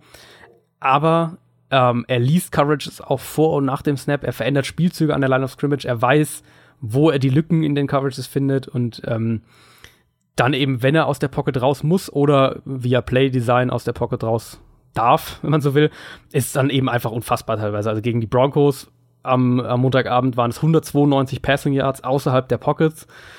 Im Prinzip, wenn du einen Hot, Hot, äh, Hot Take für die, äh, für die Sendung haben willst, dann sind die ersten vier Mahomes-Spiele in dieser Saison sind mehr oder weniger Brett Favre ohne die Turnover. Und ja, ähm, die Chiefs brauchen diese Production von ihrer Offense auch weiterhin, weil sie die anfälligste Run-Defense mittlerweile in der NFL haben und wahrscheinlich auch die schlechteste Secondary oder auf jeden Fall eine der schlechtesten, der zwei, drei schlechtesten Secondaries. Ähm, die Bucks kann man da sicher auch mit reinschmeißen.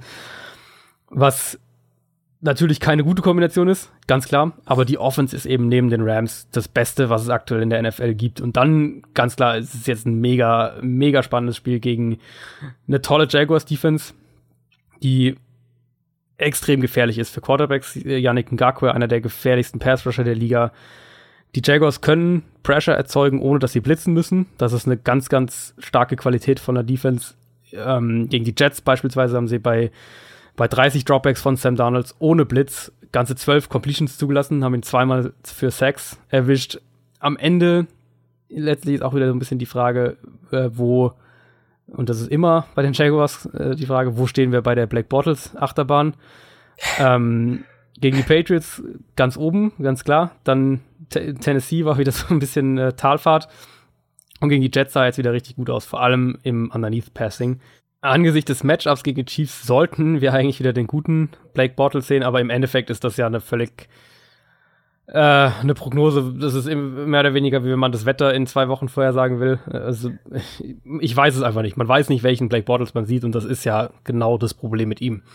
Leonard Fournette fällt aus. Das, äh, das wissen wir jetzt schon auch am Mittwoch. Damit wird das Passspiel zumindest in der Theorie oft ein bisschen mutiger und offener bei den Jaguars. Also das könnte tatsächlich sogar in dem Fall äh, was Gutes sein, weil sie sich ja auch den Ball werfen müssen gegen, gegen die Chiefs.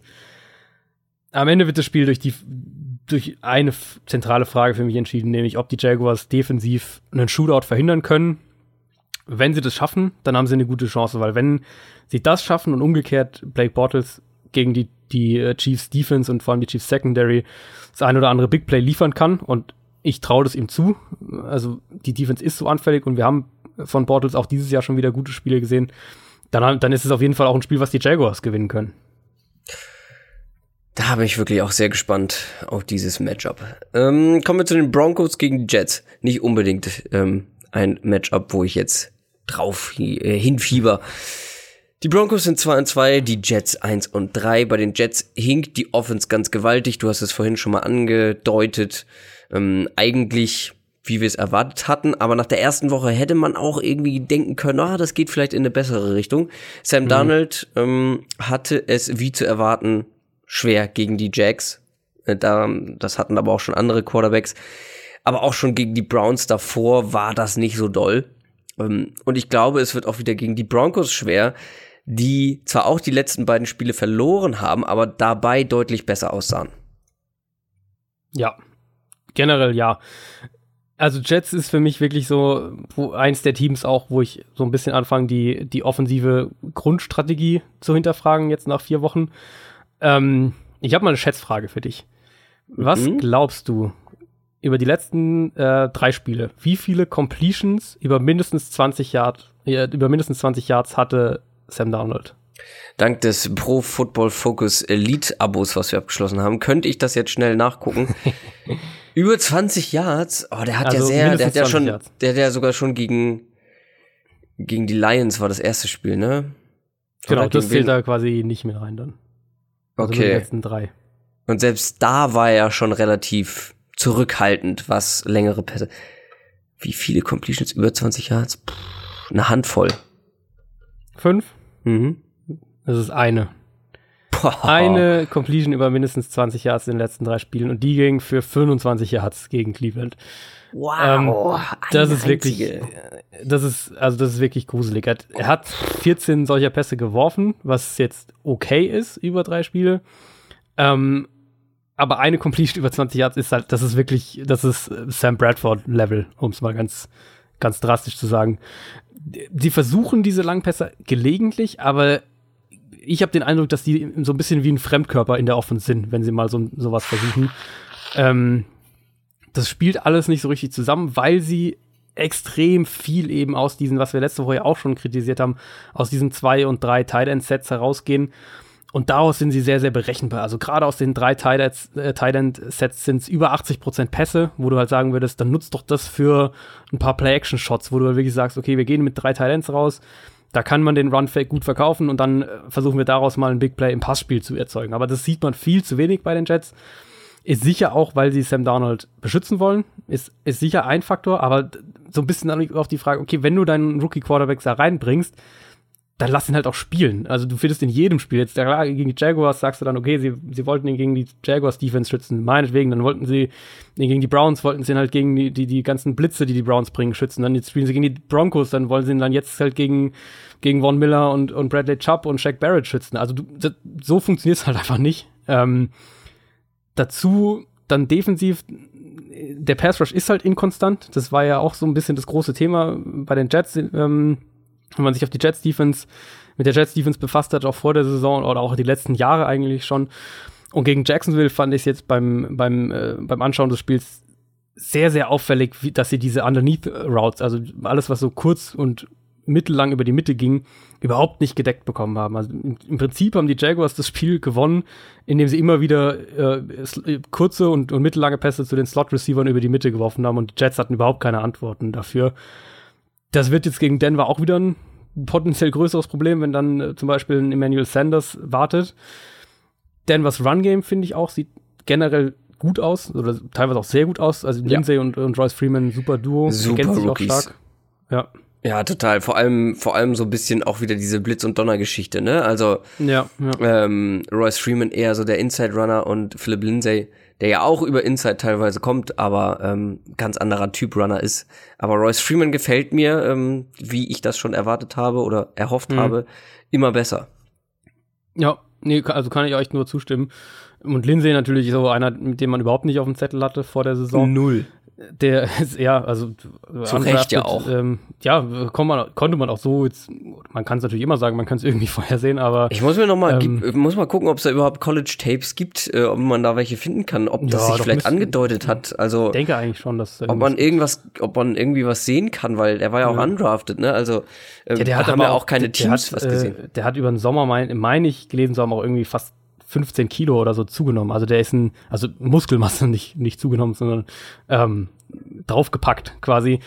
Der war halt, der, ich vermute mal, dass er für viele Teams in, im College ah, einfach so okay, okay. dünn und schmal war, dass sie den halt gar nicht da irgendwie ernsthaft dann gescoutet haben und ähm, jetzt in Denver sieht es halt, sieht es richtig gut aus. Und natürlich auch, spielt immer mit rein, wenn man ein gutes Run-Game hat. Das ist ein bisschen unterm Radar, glaube ich, noch, aber das ist eine echt solide Line, äh, die die Denver, Denver Broncos aktuell haben in der Offensive, also Offensive Line. Wenn die Jaguars in dem, das Spiel wieder reingehen und äh, die, Jaguars, die Jets in das Spiel wieder reingehen und sagen, sie wollen, sie sind konservativ im Passspiel und vorsichtig und, und äh, wollen da Sam Darnold schützen, dann werden sie das Spiel auch wieder verlieren, weil ich, ich denke, dass Case Keenum jetzt auch gegen die Defense für die eine oder andere äh, gerade Downfield Interception immer gut ist. Das ist einfach so, spielt er halt.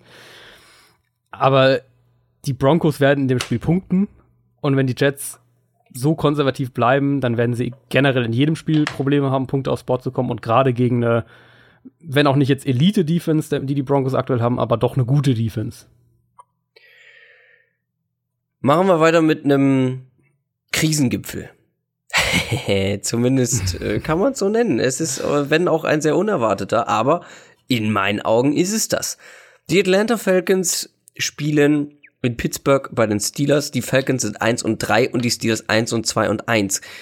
Zwei der besten Offenses der Liga treffen hier aufeinander und gleichzeitig zwei der schlechteren Defenses. Beide gehören mhm. momentan, was Total Yards und Yards per Game angeht, zu den fünf schlechtesten Defenses der Liga. Auf der anderen Seite, was genau die gleichen Stats angeht, ähm, zu den sieben besten Offenses. Beide Teams müssen eigentlich gewinnen. Beide sind, Achtung, letzter in ihrer Division momentan. Wie soll das etwas anderes werden als ein Shootout? Das, äh, das ist wahrscheinlich, also ich, ich sehe kein wirkliches Szenario, in dem es ernsthaft was anderes werden soll. Also die Falcons sind eines, eine der Big Play Offenses der Liga jetzt inzwischen wieder. Das kann man auch echt jetzt nach den, nachdem es ja nach, nach Woche 1 so ein bisschen Untergangsstimmung war, ist das äh, alles wieder, sieht ganz, ganz anders aus. Matt Ryan ist einer der aggressivsten Downfield Quarterbacks dieser Saison bisher. Für mich auch jetzt, wenn man jetzt das, das Week One Spiel quasi ausklammern würde, also wenn man nur die letzten drei Spiele sich, sich anschaut, dann ist er für mich auch ein Top 4, Top 5 Quarterback in der ganzen Liga auf jeden Fall.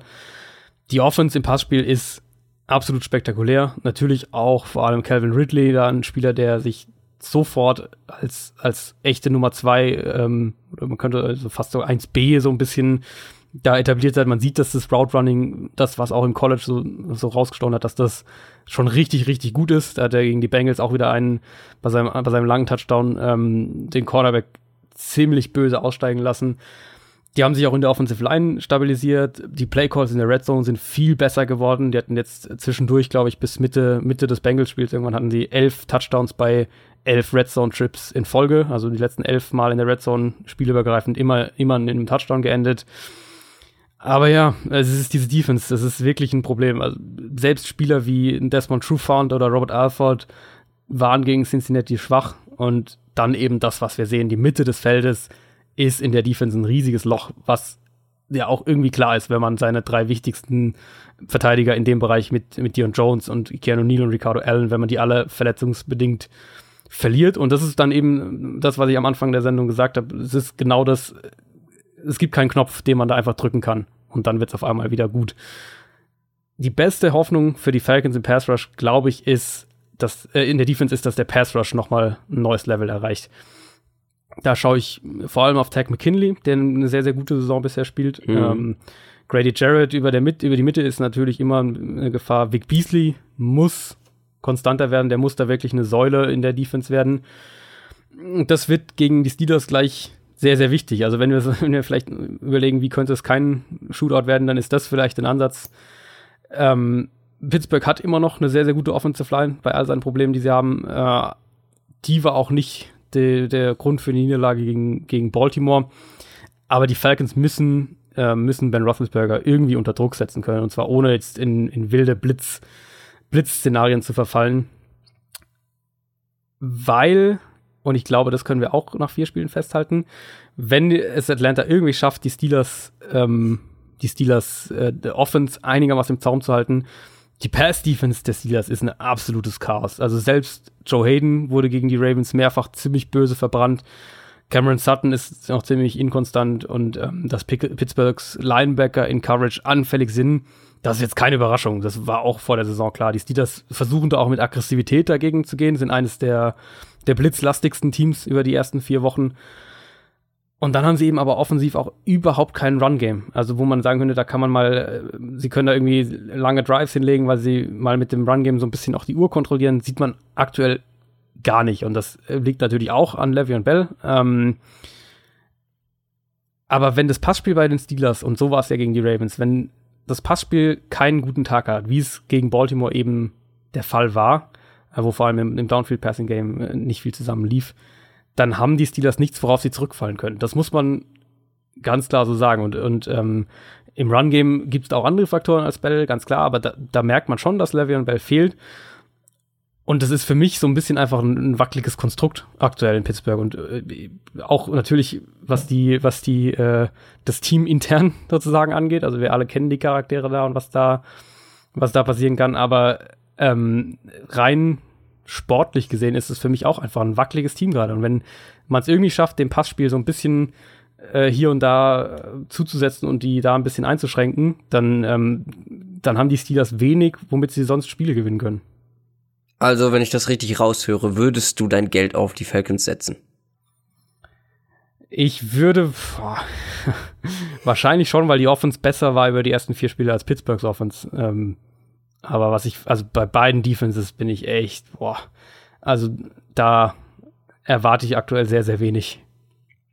An dieser Stelle kurzer Reminder, eure Tippspiele natürlich für diese Woche nicht zu vergessen. Ähm, vor allem unser Downset Talk Tippspiel, was glaube ich tatsächlich noch unter den Top 10 ähm, bei der NFL, bei NFL.com ist, was die meisten Teilnehmer angeht. Hm. Kann ich jetzt nicht genau die Zahl sagen, aber wir haben extrem viele Leute, die da mitmachen. Ja. Ähm, was wir sehr äh, erfreulich finden natürlich. Und noch ein kurzer ähm, Fun Fact und ein Shoutout an René Bugner, äh, kennst du glaube ich auch, ne, bei Twitter. Ähm, ja. Der haut sehr, sehr schöne äh, Stats immer raus und sehr, sehr schöne Fun Facts rund um die NFL. Und den einen fand ich richtig gut. Julio Jones ist der erste NFL-Spieler mit 500 plus Receiving Yards in den ersten vier Spielen einer NFL-Saison, ohne dabei einen Touchdown erzielt zu haben. Ist auch mal ja, was. Ja.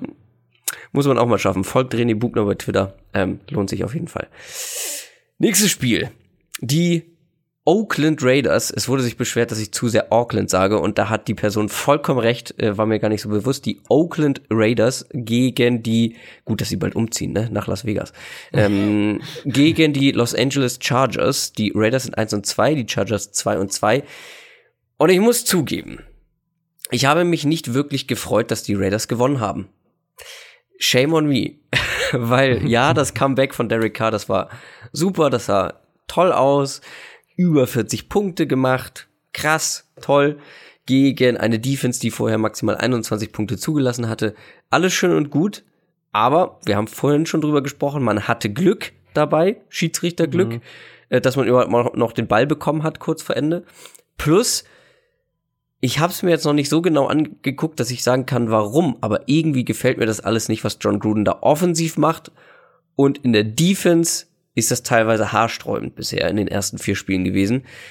Die Raiders können sehr, sehr froh sein, dass sie überhaupt einen Sieg haben. Können und dass ja da und dass da der zweite kommen wird, halte ich stand jetzt für schwierig. Wenn nicht sogar also, unwahrscheinlich. Zumindest in dem Spiel äh, würde ich da. Ja, ja, genau. Also, also jetzt natürlich. Es wird vielleicht noch mal ein zweiter kommen, aber gegen die Chargers. Huh. Wo, also wo ich nicht so ganz mitgehe, ist, ähm, ist Gruden und die Offense. Da bin ich eigentlich, also zumindest grundsätzlich eher positiv überrascht. Vielleicht okay. habe ich da auch einfach zu wenig erwartet. Ähm, ja, ich muss es hab, mir noch mal angucken. Also ich habe mir ja. tatsächlich noch kein Raiders-Spiel so richtig genau angeguckt, weißt du, so mit mhm. äh, welche Formations bringst. Also immer nur so so halb und irgendwie hatte ich immer das Gefühl so, ah, es ist mir nicht kreativ genug. Es ist mir nicht ähm, also, ja, weiß ich nicht. Ja, also du wirst jetzt nicht die Off du wirst sie nicht anschauen und die mit der mit der Rams Offense oder Nein. der Chiefs Offense verwechseln. Nein. Ähm, aber ich habe zumindest in, in, in dem Spiel war es jetzt tatsächlich nicht so der Fall, aber in den, in den Spielen davor hatte ich immer den Eindruck, die sind mit einem sehr guten Gameplan reingegangen. Also die hatten, die wussten oder die hatten einen konkreten Plan, wo sie den Gegner attackieren wollen. Das war gegen Miami, war das ganz deutlich zu sehen, ähm, wo sie sich zwei, drei Spieler rausgepickt hatten und diesen immer wieder attackiert haben. Die, die, ähm, die Route-Kombinationen sind schon auch da. Also es ist jetzt nicht irgendwie, dass das, dass das individuell und Vogelwild ist. Ähm, gegen die Browns war es jetzt so, meine ich, das erste Spiel in der Saison, wo sie tatsächlich später im Spiel offensiv dann deutlich besser waren als früh im Spiel. Und das kann man jetzt auch als gutes Zeichen vielleicht sehen. Also vielleicht haben sie in der Halbzeit auch einfach richtige Anpassungen vorgenommen. Also man muss bei den Raiders auch loben, wo wir sonst, oder vor allem ich sonst immer ähm, sehr kritisch bin, und das ist natürlich, äh, natürlich Derek Carr. Letztlich ein sehr, sehr gutes Spiel. Da waren wieder ein paar echt merkwürdige Pässe dabei, die er irgendwie jede Woche hat, so gefühlt, oder, oder auch tatsächlich. Aber es war eine aggressive Vorstellung im Passspiel mit vielen Midrange, vielen tiefen Pässen. Das Thema bei ihm bleibt so ein bisschen, dass er mit Pressure Probleme hat. Und da bin ich jetzt mal auf den Ansatz ähm, der Chargers gespannt. Also als Cleveland ihn unter ihn nicht unter Druck gesetzt hat, hat er die dann die Secondary eben phasenweise echt auseinandergenommen. Die Chargers waren jetzt gegen, gegen San Francisco endlich mal aggressiver im Pass Rush, haben ähm, CJ Beathard auch da ein paar Mal richtig hart erwischt. Ich glaube, dass sie das sogar noch hochschrauben müssen oder zumindest auf dem Level bleiben müssen, weil sie ohne Joey Bosa einfach keinen konstanten Pass Rush aus ihren Base Rush Formationen, also ohne den Blitz, ähm, kreieren können. Und mit Derwin James haben sie natürlich auch einen Spieler, den, den man super als, als Blitzer und als so, so Disguise-Spieler, also der so ein bisschen, ähm, ja, wo die Offense nicht weiß, was der macht, vor dem Snap ähm, irgendwo an der Line of Scrimmage oder rund um die Line of Scrimmage aufstellen kann. Bin ich gespannt, ob sie das noch mehr machen. Ich glaube, dass es gegen die Raiders grundsätzlich der richtige Ansatz wäre, weil jetzt die Raiders im, was die, individuelle Receiver-Klasse angeht, nicht keinen Spieler haben, wo, wo die Chargers, ähm, vor dem die Chargers irgendwie Angst haben müssen. Passspiel der Chargers gegen die 49ers am Anfang ein bisschen holprig, dann aber hat sich Philip Rivers auch gefangen, spielt insgesamt spielt er ja eine super Saison und wenn man den eben auch aktuell nicht unter Druck setzt, dann ist das Passspiel der Chargers über vier Viertel eigentlich kaum zu verteidigen. Raiders Defense ist jetzt nicht die Defense, die ich anrufen will, wenn ich eine haben will, die den gegnerischen Quarterback unter Druck setzt. Also äh, das sollte eigentlich auch ein Matchup sein, was eher zugunsten der Chargers ausfällt. Und dann haben die Chargers aktuell das wahrscheinlich beste Running Back Duo der Liga mit, mit Austin Eckler und, und Melvin Gordon. Die werden beide super eingesetzt, vor allem auch im Passspiel. Es ist aber auch ähm, eine Top 5 Rushing Offense, was die Effizienz angeht, also vor allem Yards pro Run. Und ich glaube, das ist auch wieder ein guter Ansatz für die Chargers. Also die Raiders haben eine der anfälligsten Run-Defenses der Liga aktuell auch. Es ist nicht nur der Pass-Rush, der da in der Front das Problem ist, es ist auch die Run-Defense. Und das haben wir gegen Cleveland ja auch wieder gesehen, ähm, die sie ehrlicherweise nicht wie Oaklands Defense die Chargers auf irgendeinem Level über vier Viertel stoppen will. Ich ehrlich gesagt auch nicht. Ähm, und nochmal zurück zu John Grudens Offense. Vielleicht ist es auch einfach meine subjektive Abneigung gegenüber John Gruden selbst. Will ich nicht sein. ausschließen. Also irgendwie. Also ich, also ich muss wirklich sagen, mein, wenn ich jetzt die Raiders mir anschaue, dann ist es für mich eher die Inkonstanz von Derek Carr und die wahnsinnig enttäuschende Saison von Amari Cooper, die für mich da offensiv so ein bisschen. Ja, das war ein ganz gutes Spiel wieder.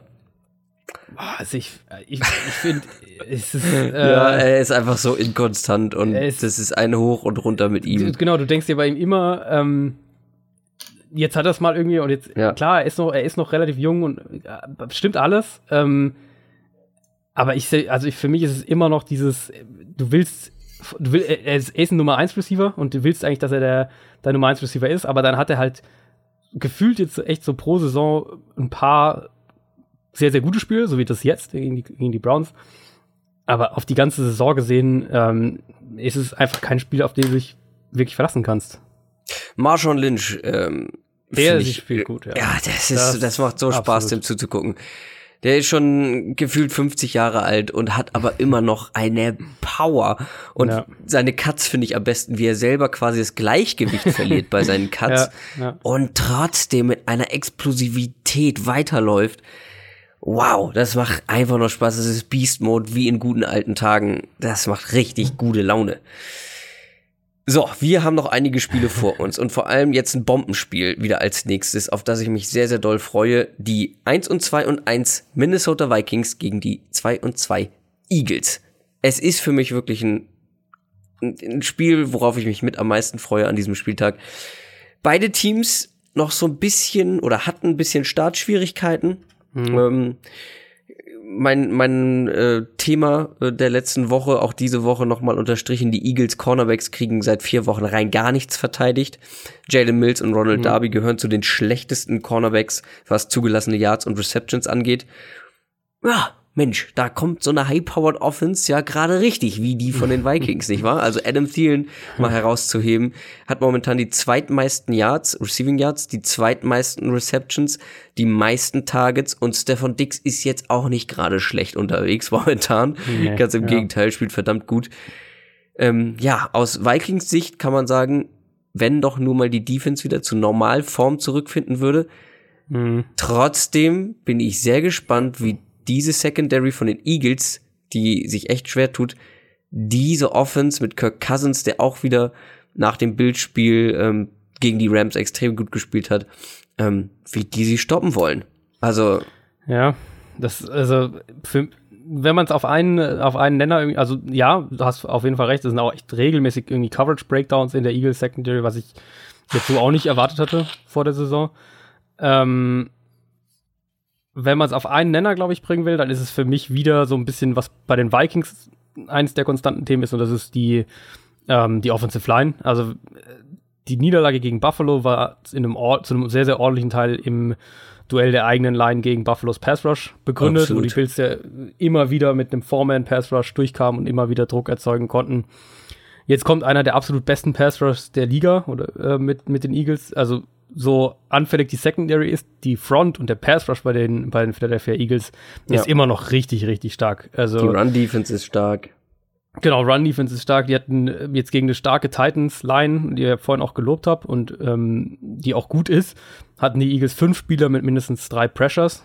Ich glaube, dass in dem Bereich für die Vikings wirklich eine Gefahr steht, dass sie das Spiel auch an der Line of Scrimmage verlieren könnten. Ähm, Offensiv hat man jetzt bei den Eagles, also Carson Wentz, glaube ich, können wir echt so ein bisschen das, die Thematik können wir abschließen. Da muss man sich keine Sorgen machen. Der spielt richtig gut. Das war jetzt, ähm, da ist nichts zu sehen, dass der irgendwie zu früh oder überhastet zurückgekommen ist. Also was das Physische angeht, spielt er richtig gut. Alshon Jeffrey zurück hat der Offense ähm, nochmal ein ganz anderes Gesicht gegeben. Der, ähm, die haben dringend da ihren physischen Ex-Receiver gebraucht und ähm, auch ein JHI sehr, sehr wichtig für das Team, ähm, wieder viel nach Kontakt gegen die Titans rausgeholt. Also er sah wieder sehr stark aus. Also ich würde mir genau. wünschen, dass die JHI ein bisschen mehr einsetzen würden, weil er für mich rein optisch der beste Runner bei ihnen ist. Da würde ich mitgehen, ja. Ähm, überraschend eben, was wir bei den Titans, äh, beim Titans-Spiel schon angesprochen haben, zu sehen, was für Protection-Probleme die äh, Eagles gegen Tennessee hatten vielleicht auch dann wieder auf der Seite des Balls ein, ein Schlüssel-Matchup für die Partie. Minnesota ist sehr, sehr gut darin, seine Blitze zu verstecken und dann einzelne Seiten der Offensive Line äh, zu überladen und, und Spieler gezielt zu attackieren mit, den, mit dem Blitz. Ich habe beim Titans-Tape schauen mehrere Blitze gesehen, die mich sehr, sehr stark an die Vikings erinnert haben. Und wenn Minnesota es schafft, da ähm, Philadelphia's Protection-Zuordnung auch so ein bisschen durcheinander zu bringen, dann könnte das vielleicht auch sein, dass die, dass wir noch mal ein zweites nicht so gutes Spiel von der Eagles O-Line in Folge sehen. Vikings offensiv eben, äh, die haben überhaupt kein Run-Game gerade. Also Run-Blocking ist teilweise echt richtig, richtig verheerend bei, bei den Minnesota Vikings. Äh, Defense, du hast gesagt, wenn, wenn die Defense doch nur mal auf ihr, auf ihr altes Level käme, die sind eins von nur drei Teams aktuell in der NFL, was über neun Yards pro Pass zulässt. Und damit bist du dann in der Gesellschaft von Tampa Bay und, und den Saints. Gegen die Rams waren sie zwar relativ aggressiv mit elf Blitzen bei 35 Dropbacks. Von diesen elf aber hat Jared Goff halt neun für 164 Yards angebracht ohne Sack. Also sie haben äh, mit den Blitzen war sie nicht erfolgreich und wenn sie dann, wenn sie keinen Pressure auf Goff äh, bekommen haben, hat er sie komplett zerlegt. Für mich waren es gegen die Bills, bei dem Spiel waren es primär Coverage Breakdowns, individuelle Fehler auch einfach bei den Vikings. Gegen die Rams waren es vor allem Mismatches und ähm, durch das Scheme und ähm, Pre-Snap-Anpassung der Rams äh, vorher vorgenommene oder, oder erzwungene ähm, ja, Mismatches, Nachteile für die, für die Vikings-Defense. Ähm, generell aber finde ich, kann man auf jeden Fall sagen, dass die, dass die Defense individuell nicht auf dem Level ist, das sie letztes Jahr hatte. Und das äh, betrifft für mich unter anderem die Linebacker, aber eben auch die Pass-Defense so im Gesamtbild. Wir nähern uns schon wieder der 90-Minuten-Marke. Lass uns weitermachen. ähm, von einem Bombenspiel kommen wir jetzt zu einem, was ich nicht als solches bezeichnen würde. Die 0 und 4 Arizona Cardinals spielen gegen die 1 und 3 San Francisco 49ers. Mit Josh Rosen, da wirst du dich gefreut haben, sieht die Cardinals Offense deutlich besser aus. Insgesamt. Gewonnen haben sie aber trotzdem nicht. Und die 49ers sahen ohne Garoppolo nicht so schlecht aus, wie wir das vielleicht erwartet haben. Ja. Haben trotzdem nicht gewonnen. Was siehst du in diesem Matchup? Entweder Not gegen Elend oder so ein bisschen ein aufsteigendes Team gegen ein eher absteigendes Team? Ja, ich glaube, du schaust das Spiel, um äh, dir, wenn du das Spiel schaust, dann schaust du es, um äh, Josh Rosen äh, anzuschauen. Die Stats von dem ersten Spiel sehen jetzt unterm Strich gar nicht so gut aus, aber es war wirklich, und jetzt klinge ich natürlich wie der totale Fanboy, ähm, aber schaut euch gerne die die alle irgendwo einen Zusammenschnitt von allen Pässen nochmal an. Ähm, das war ein extrem gutes Debüt von Josh Rosen. Also, das waren, äh, da habe ich ein paar absolute Wow-Pässe äh, in engste Fenster. Ähm, Arizonas Receiver haben sich so ein bisschen einen Drop-Wettbewerb gestartet. Also wenn du weißt, wenn du das Spiel schaust und weißt, dass ähm, je nachdem, wie du es wie du's chartest, am Ende hatte Larry Fitzgerald zwei oder drei Drops, dann weißt du ungefähr, was da los war. Ähm, wenn das nicht der Fall gewesen wäre, würden die Stats auch anders aussehen. Man sieht bei ihm die Antizipation, diese, das, wie er gegen Pressure in der Pocket steht und den Ball abliefert, die Bälle auch wirklich dahin kommen, wo sie hinkommen müssen, ähm, wie er sich gut in der Pocket bewegt. Für alle, die ähm, jetzt mehr auf, äh, auf PFF-Grades zum Beispiel schauen, das war das beste Rookie-Quarterback-Debüt, das PFF jemals gegradet hat. Ich hatte oft in dem Spiel den Eindruck, als ich das mir angeschaut habe, dass es eher ähm, ein Quarterback in seinem zweiten Jahr in der NFL ist und nicht in seinem ersten Start. Äh, viel Bestätigung auch von dem, was man von Rosen gesehen hat im College und dann aber eben, und du hast gesagt, sie haben trotzdem verloren. Wieso haben sie verloren? Weil das Playcalling ein riesiges Problem bleibt bei den Cardinals. Vor allem jetzt dieses Mal wieder ultra konservativ am Ende. Man muss auch einfach sagen, ängstlich. Ähm, sind immer noch viel zu viele Runs bei First and Ten in eine, in eine vollgestellte Box, ähm, wo ich mich jedes Mal frage, was, wieso, wieso macht man das? Ähm, generell aber die Offense mit Josh Rosen deutlich mehr geöffnet, einfach weil mehr Möglichkeiten im, im Midrange-Passspiel, im Downfield-Passspiel da sind, als man, ähm, als man von Brad, als man es mit Bradford vorher hatte. Und die Niners, hast du absolut recht. Also CJ Beathard, das war besser, als ich gedacht habe. Und der war schon auch mitverantwortlich dafür, dass das am Ende ein langes, enges Spiel war gegen die Chargers. Das große Problem eben ist die Pass Protection. Und das ist für mich auch das zentrale Thema. Also Jimmy Garoppolo, der hat einen sehr, sehr kompakten, schnellen Release, was es ihm dann eben auch erlaubt, den Ball unter, unter so in letzter Sekunde noch präzise wegzubekommen. Und auch mit ihm hatten die Niners ja Probleme in Pass Protection gegen die Chargers. Vor allem, wenn die Chargers geblitzt haben, äh, war Bethard oft komplett verloren. Linke Seite der Offensive Line war ein riesiges Problem. Solange er so spielen kann, wie es in dem Spiel der Fall war, werden die Niners auch Spiele eng machen müssen. Und, und damit rechne ich jetzt auch in dem Spiel gegen Arizona. Das sind jetzt sicher zwei der schlechteren Teams der Liga es ist immer noch eins der besten Schemes offensiv, was die Niners spielen, sind sehr, sehr flexibel aus den zwei Running Back Sets, aus was sie mit ihrem Fullback machen. Ähm, gleichzeitig aber eben ist es ja nicht nur die Quarterback-Situation und, und die Offensive Line-Situation, sondern eben auch Edge Rush immer noch ein Problem. Secondary, da haben sie mehrere Ausfälle. Keller Witherspoon ist ein bisschen bisher eine Enttäuschung in der Saison. Also, ich glaube, die Niners werden nicht mehr allzu viele Spiele gewinnen dieses Jahr. Und so wie Arizona im offensiven Play-Calling unterwegs ist, ähm, werden die Cardinals auch nicht viele Spiele gewinnen dieses Jahr. Insofern glaube ich, dass es ein enges Spiel wird, aber ein enges Spiel auf einem eher niedrigen Niveau. Die Rams spielen gegen die Seattle Seahawks. Die Rams sind ungeschlagen 4 0, die Seahawks 2 2. Ähm, ich freue mich auf dieses Matchup schon lange. Ein bisschen so auch aus Schadenfreude. Ich weiß, es gibt momentan schlechtere O-Lines als die der Seahawks. Hm. Aber trotzdem, Aaron Donald und Sue machen schon ordentlich Druck. Und vor mhm. allem Donald spielt mal wieder komplett in einer anderen Liga. Ja. Ähm, also, wenn man sich anguckt, wie er die Vikings O-Line terrorisiert hat, 13 das, Quarterback Pressures, ja, zwei Sacks, Wahnsinn. noch zwei Hits. Unfassbar. Ähm, und der Rest des, Rest des Teams spielt jetzt auch nicht gerade so schlecht. Also du bist ja von der Offense hellauf begeistert, ja. was man immer wieder liest und sieht bei Twitter.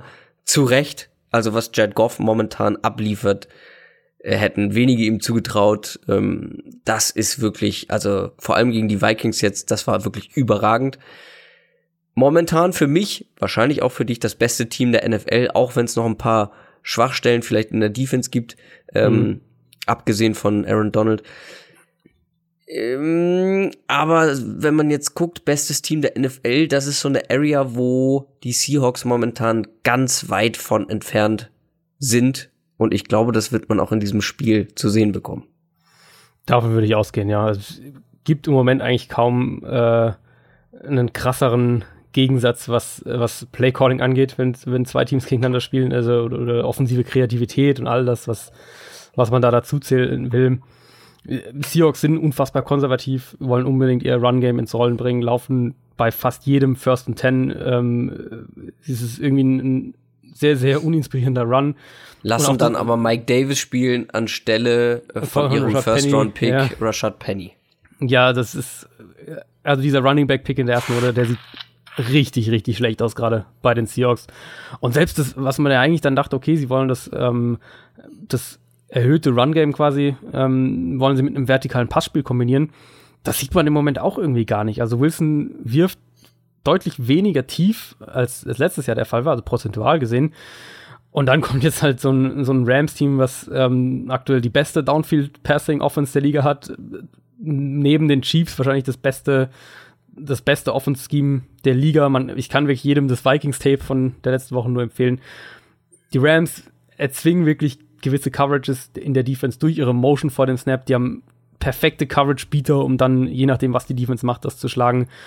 Ein herausragendes Play-Action-Game. Äh, Jared Goff aktuell bei, steht bei, bei über 13 Yards pro Play-Action-Pass und hat jetzt schon über 700 Yards bei Play-Action-Pässen dieses Jahr produziert quasi.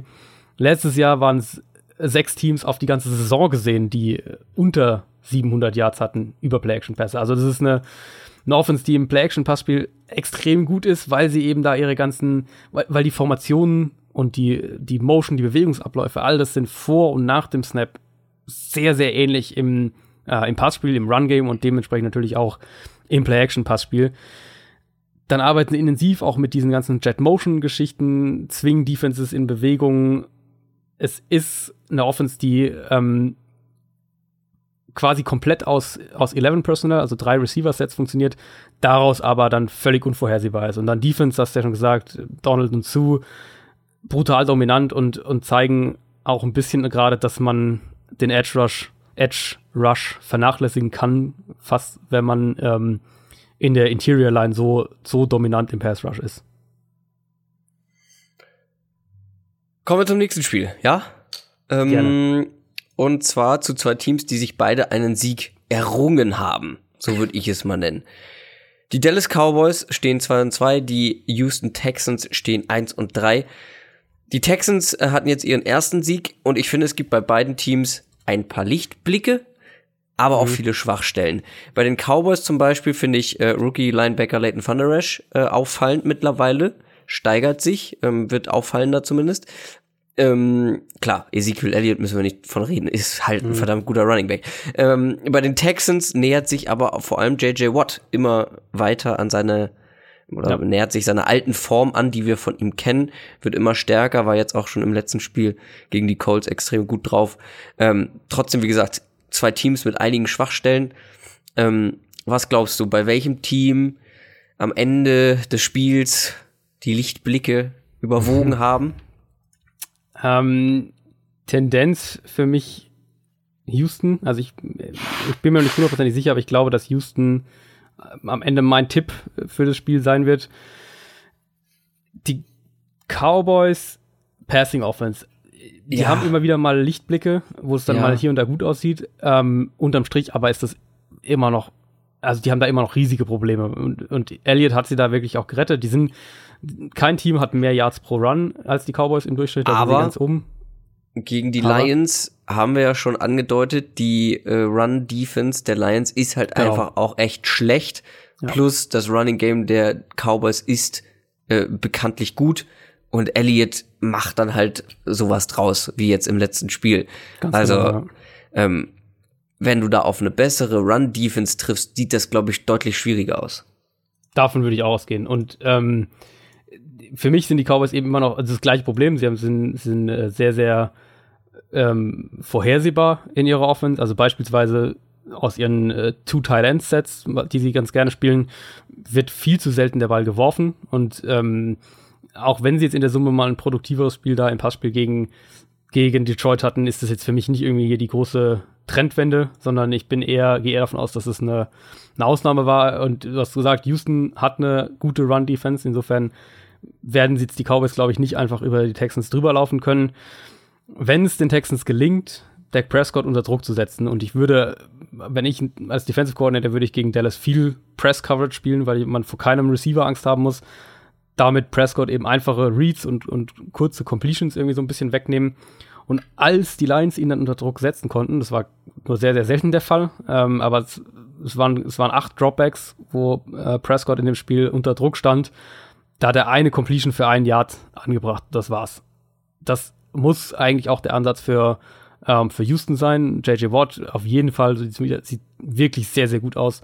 Javin Clowney kommt auch immer besser in Form. Das könnte, ähm, könnte der Pass Rush werden, den wir die ganze Zeit sehen wollen.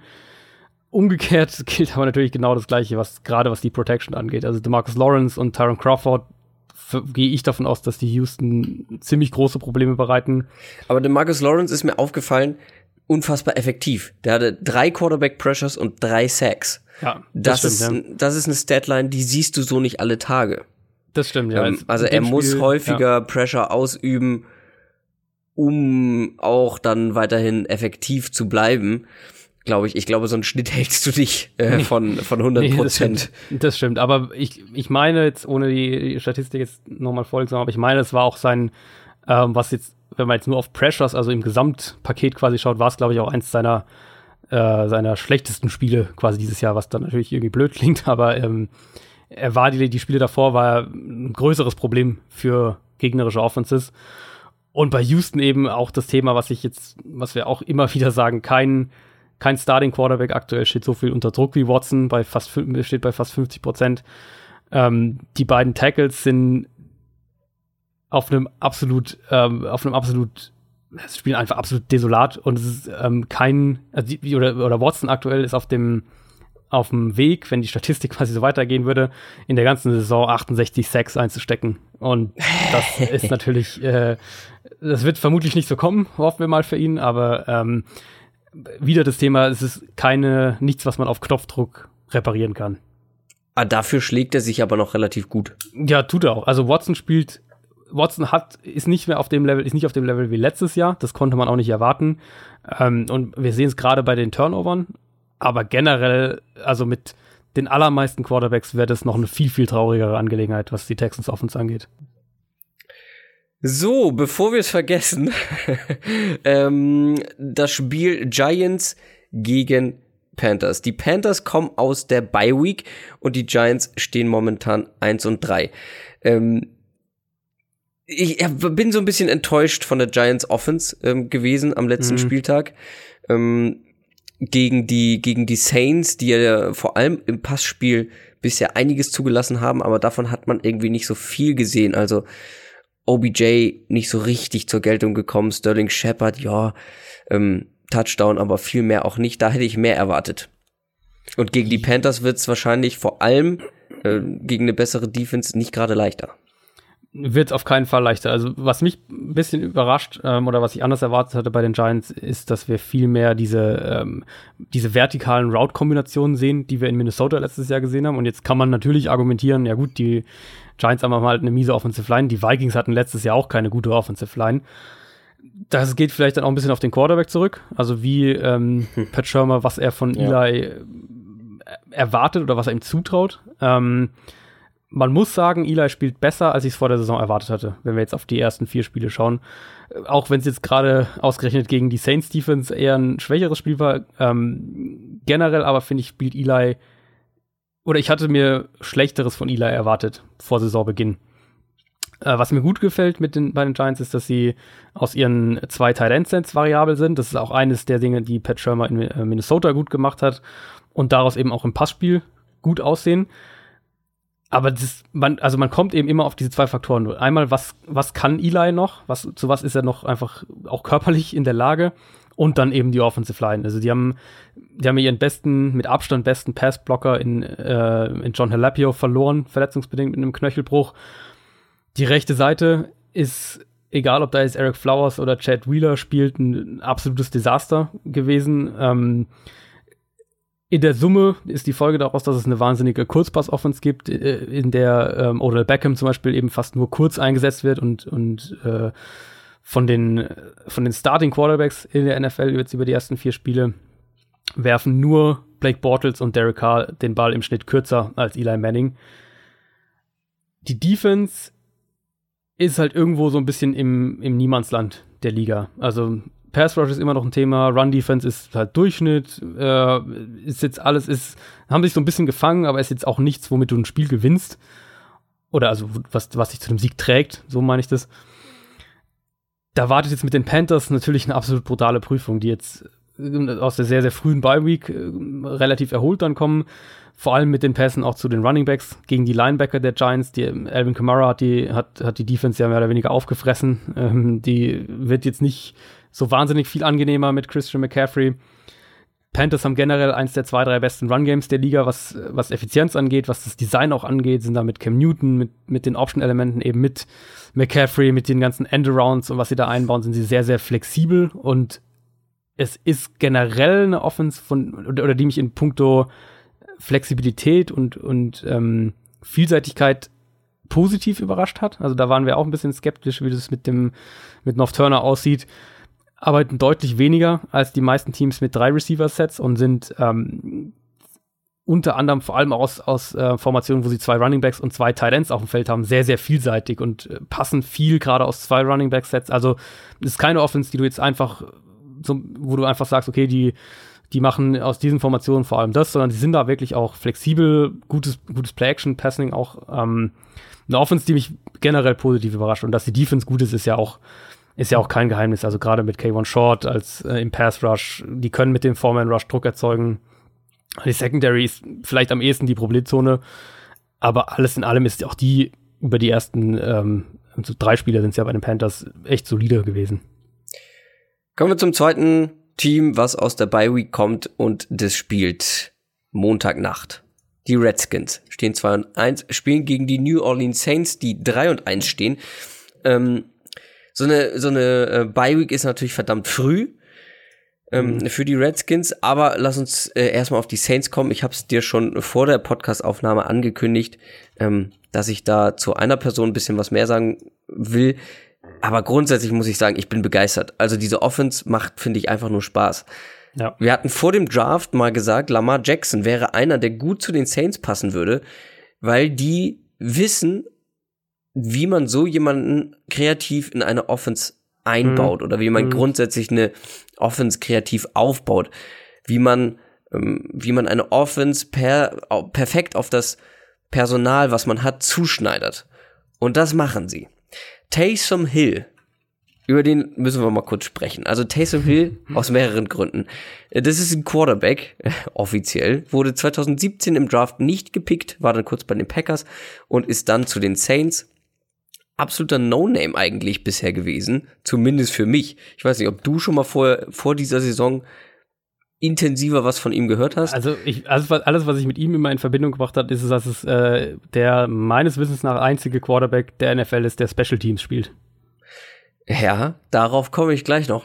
Weil Sean Payton macht aus dem eine gefährliche Allround-Waffe. Generell ist der Typ ein unglaublicher Allrounder, ein, ein, ein Allround-Footballer. Also wenn man sich mal die Snaps anguckt, die er diese Saison bisher gespielt hat, ähm, auf welcher Position er die gespielt hat, ist super spannend eigentlich.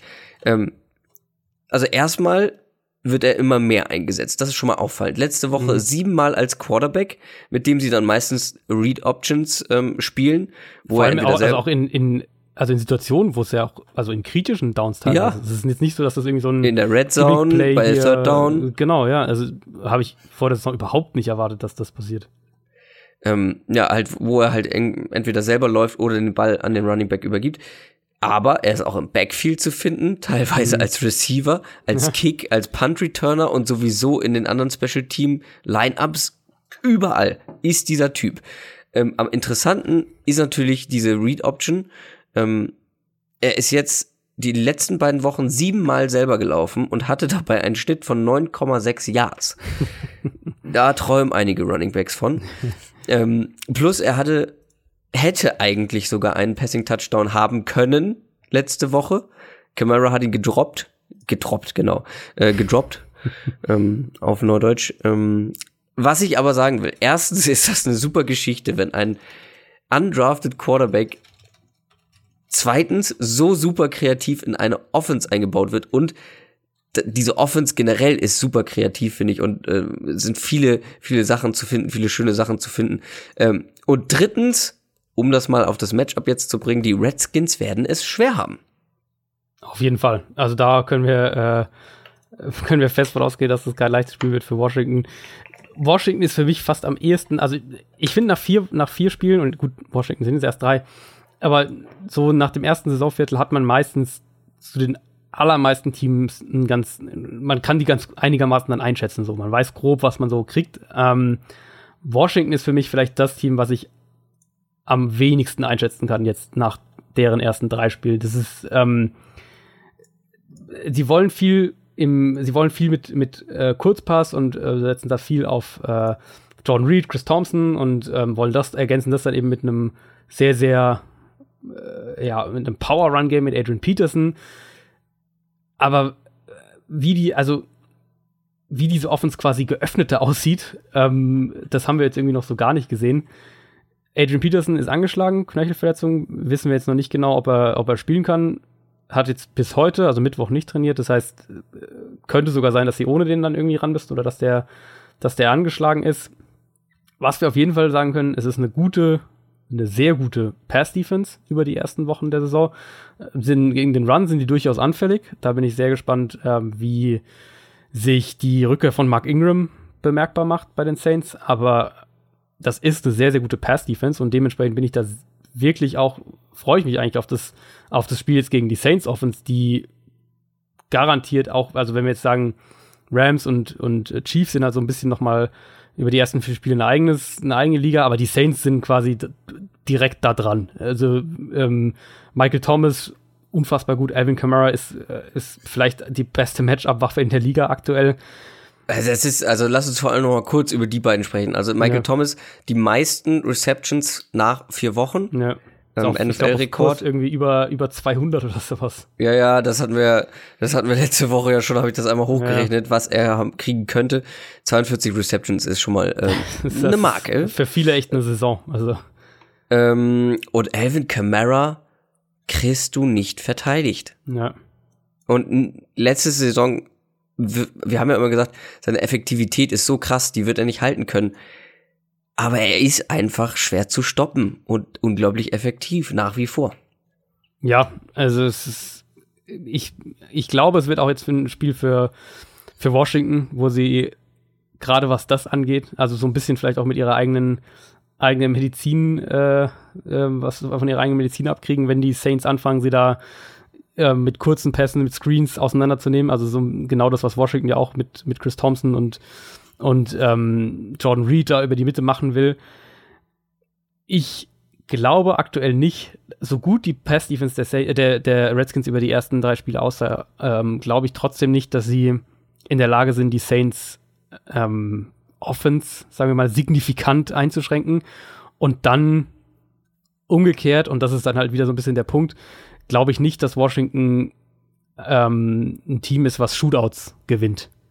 Und das ist, nee, das ist da so ein bisschen für mich das, was ähm, dann den Ausschlag zu den Saints gibt. Aber wie gesagt, also Washington für mich fast das Team, was, wo ich noch am wenigsten ähm, lesen kann dieses Jahr. Stimme ich dir voll zu, vor allem weil man so unterschiedliche Gesichter auch schon gesehen hat. Ähm, ja, genau. Mal wurde Chris Thompson mega viel eingebunden, mal total wenig und ähm, ja, ähm, stimme ich dir zu. Das waren alle Spiele für Woche Nummer 5. Ja. Ähm, das war wieder sehr ausführlich, ähm, wie immer. Mittlerweile eigentlich schon. Äh, ich habe durchgehalten. Irgendwie. Du hast es geschafft. Jetzt ja. erstmal einen Tee. Ah ja, das wäre schön. ähm, morgen dann zu Hause äh, in Hamburg, wenn ich wieder zurück bin. Äh, letzter Tag, letztes Mal von äh, Mallorca aus, dann gibt's wieder Hamburg-München-Connection. Ähm, wir machen nächste Woche natürlich so weiter. Wir schauen mal, hast du was für unser Special-Team geplant? Kannst du schon was sagen? Ähm, ich habe ein paar Spiele ins Auge gefasst. Ich hoffe, dass ich dazu komme, wieder so eine Advanced Preview aufzunehmen. Ähm, und ansonsten haben wir, glaube ich, ja noch eine, steht noch eine der, der Offense-Grundlagenfolgen aus. Gut, dass du mich daran erinnerst. Die ist nämlich sogar schon aufgenommen.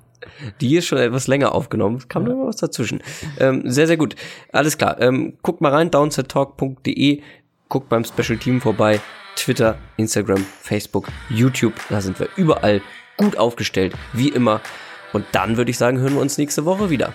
Bis dahin, ciao. Macht's gut, ciao, ciao.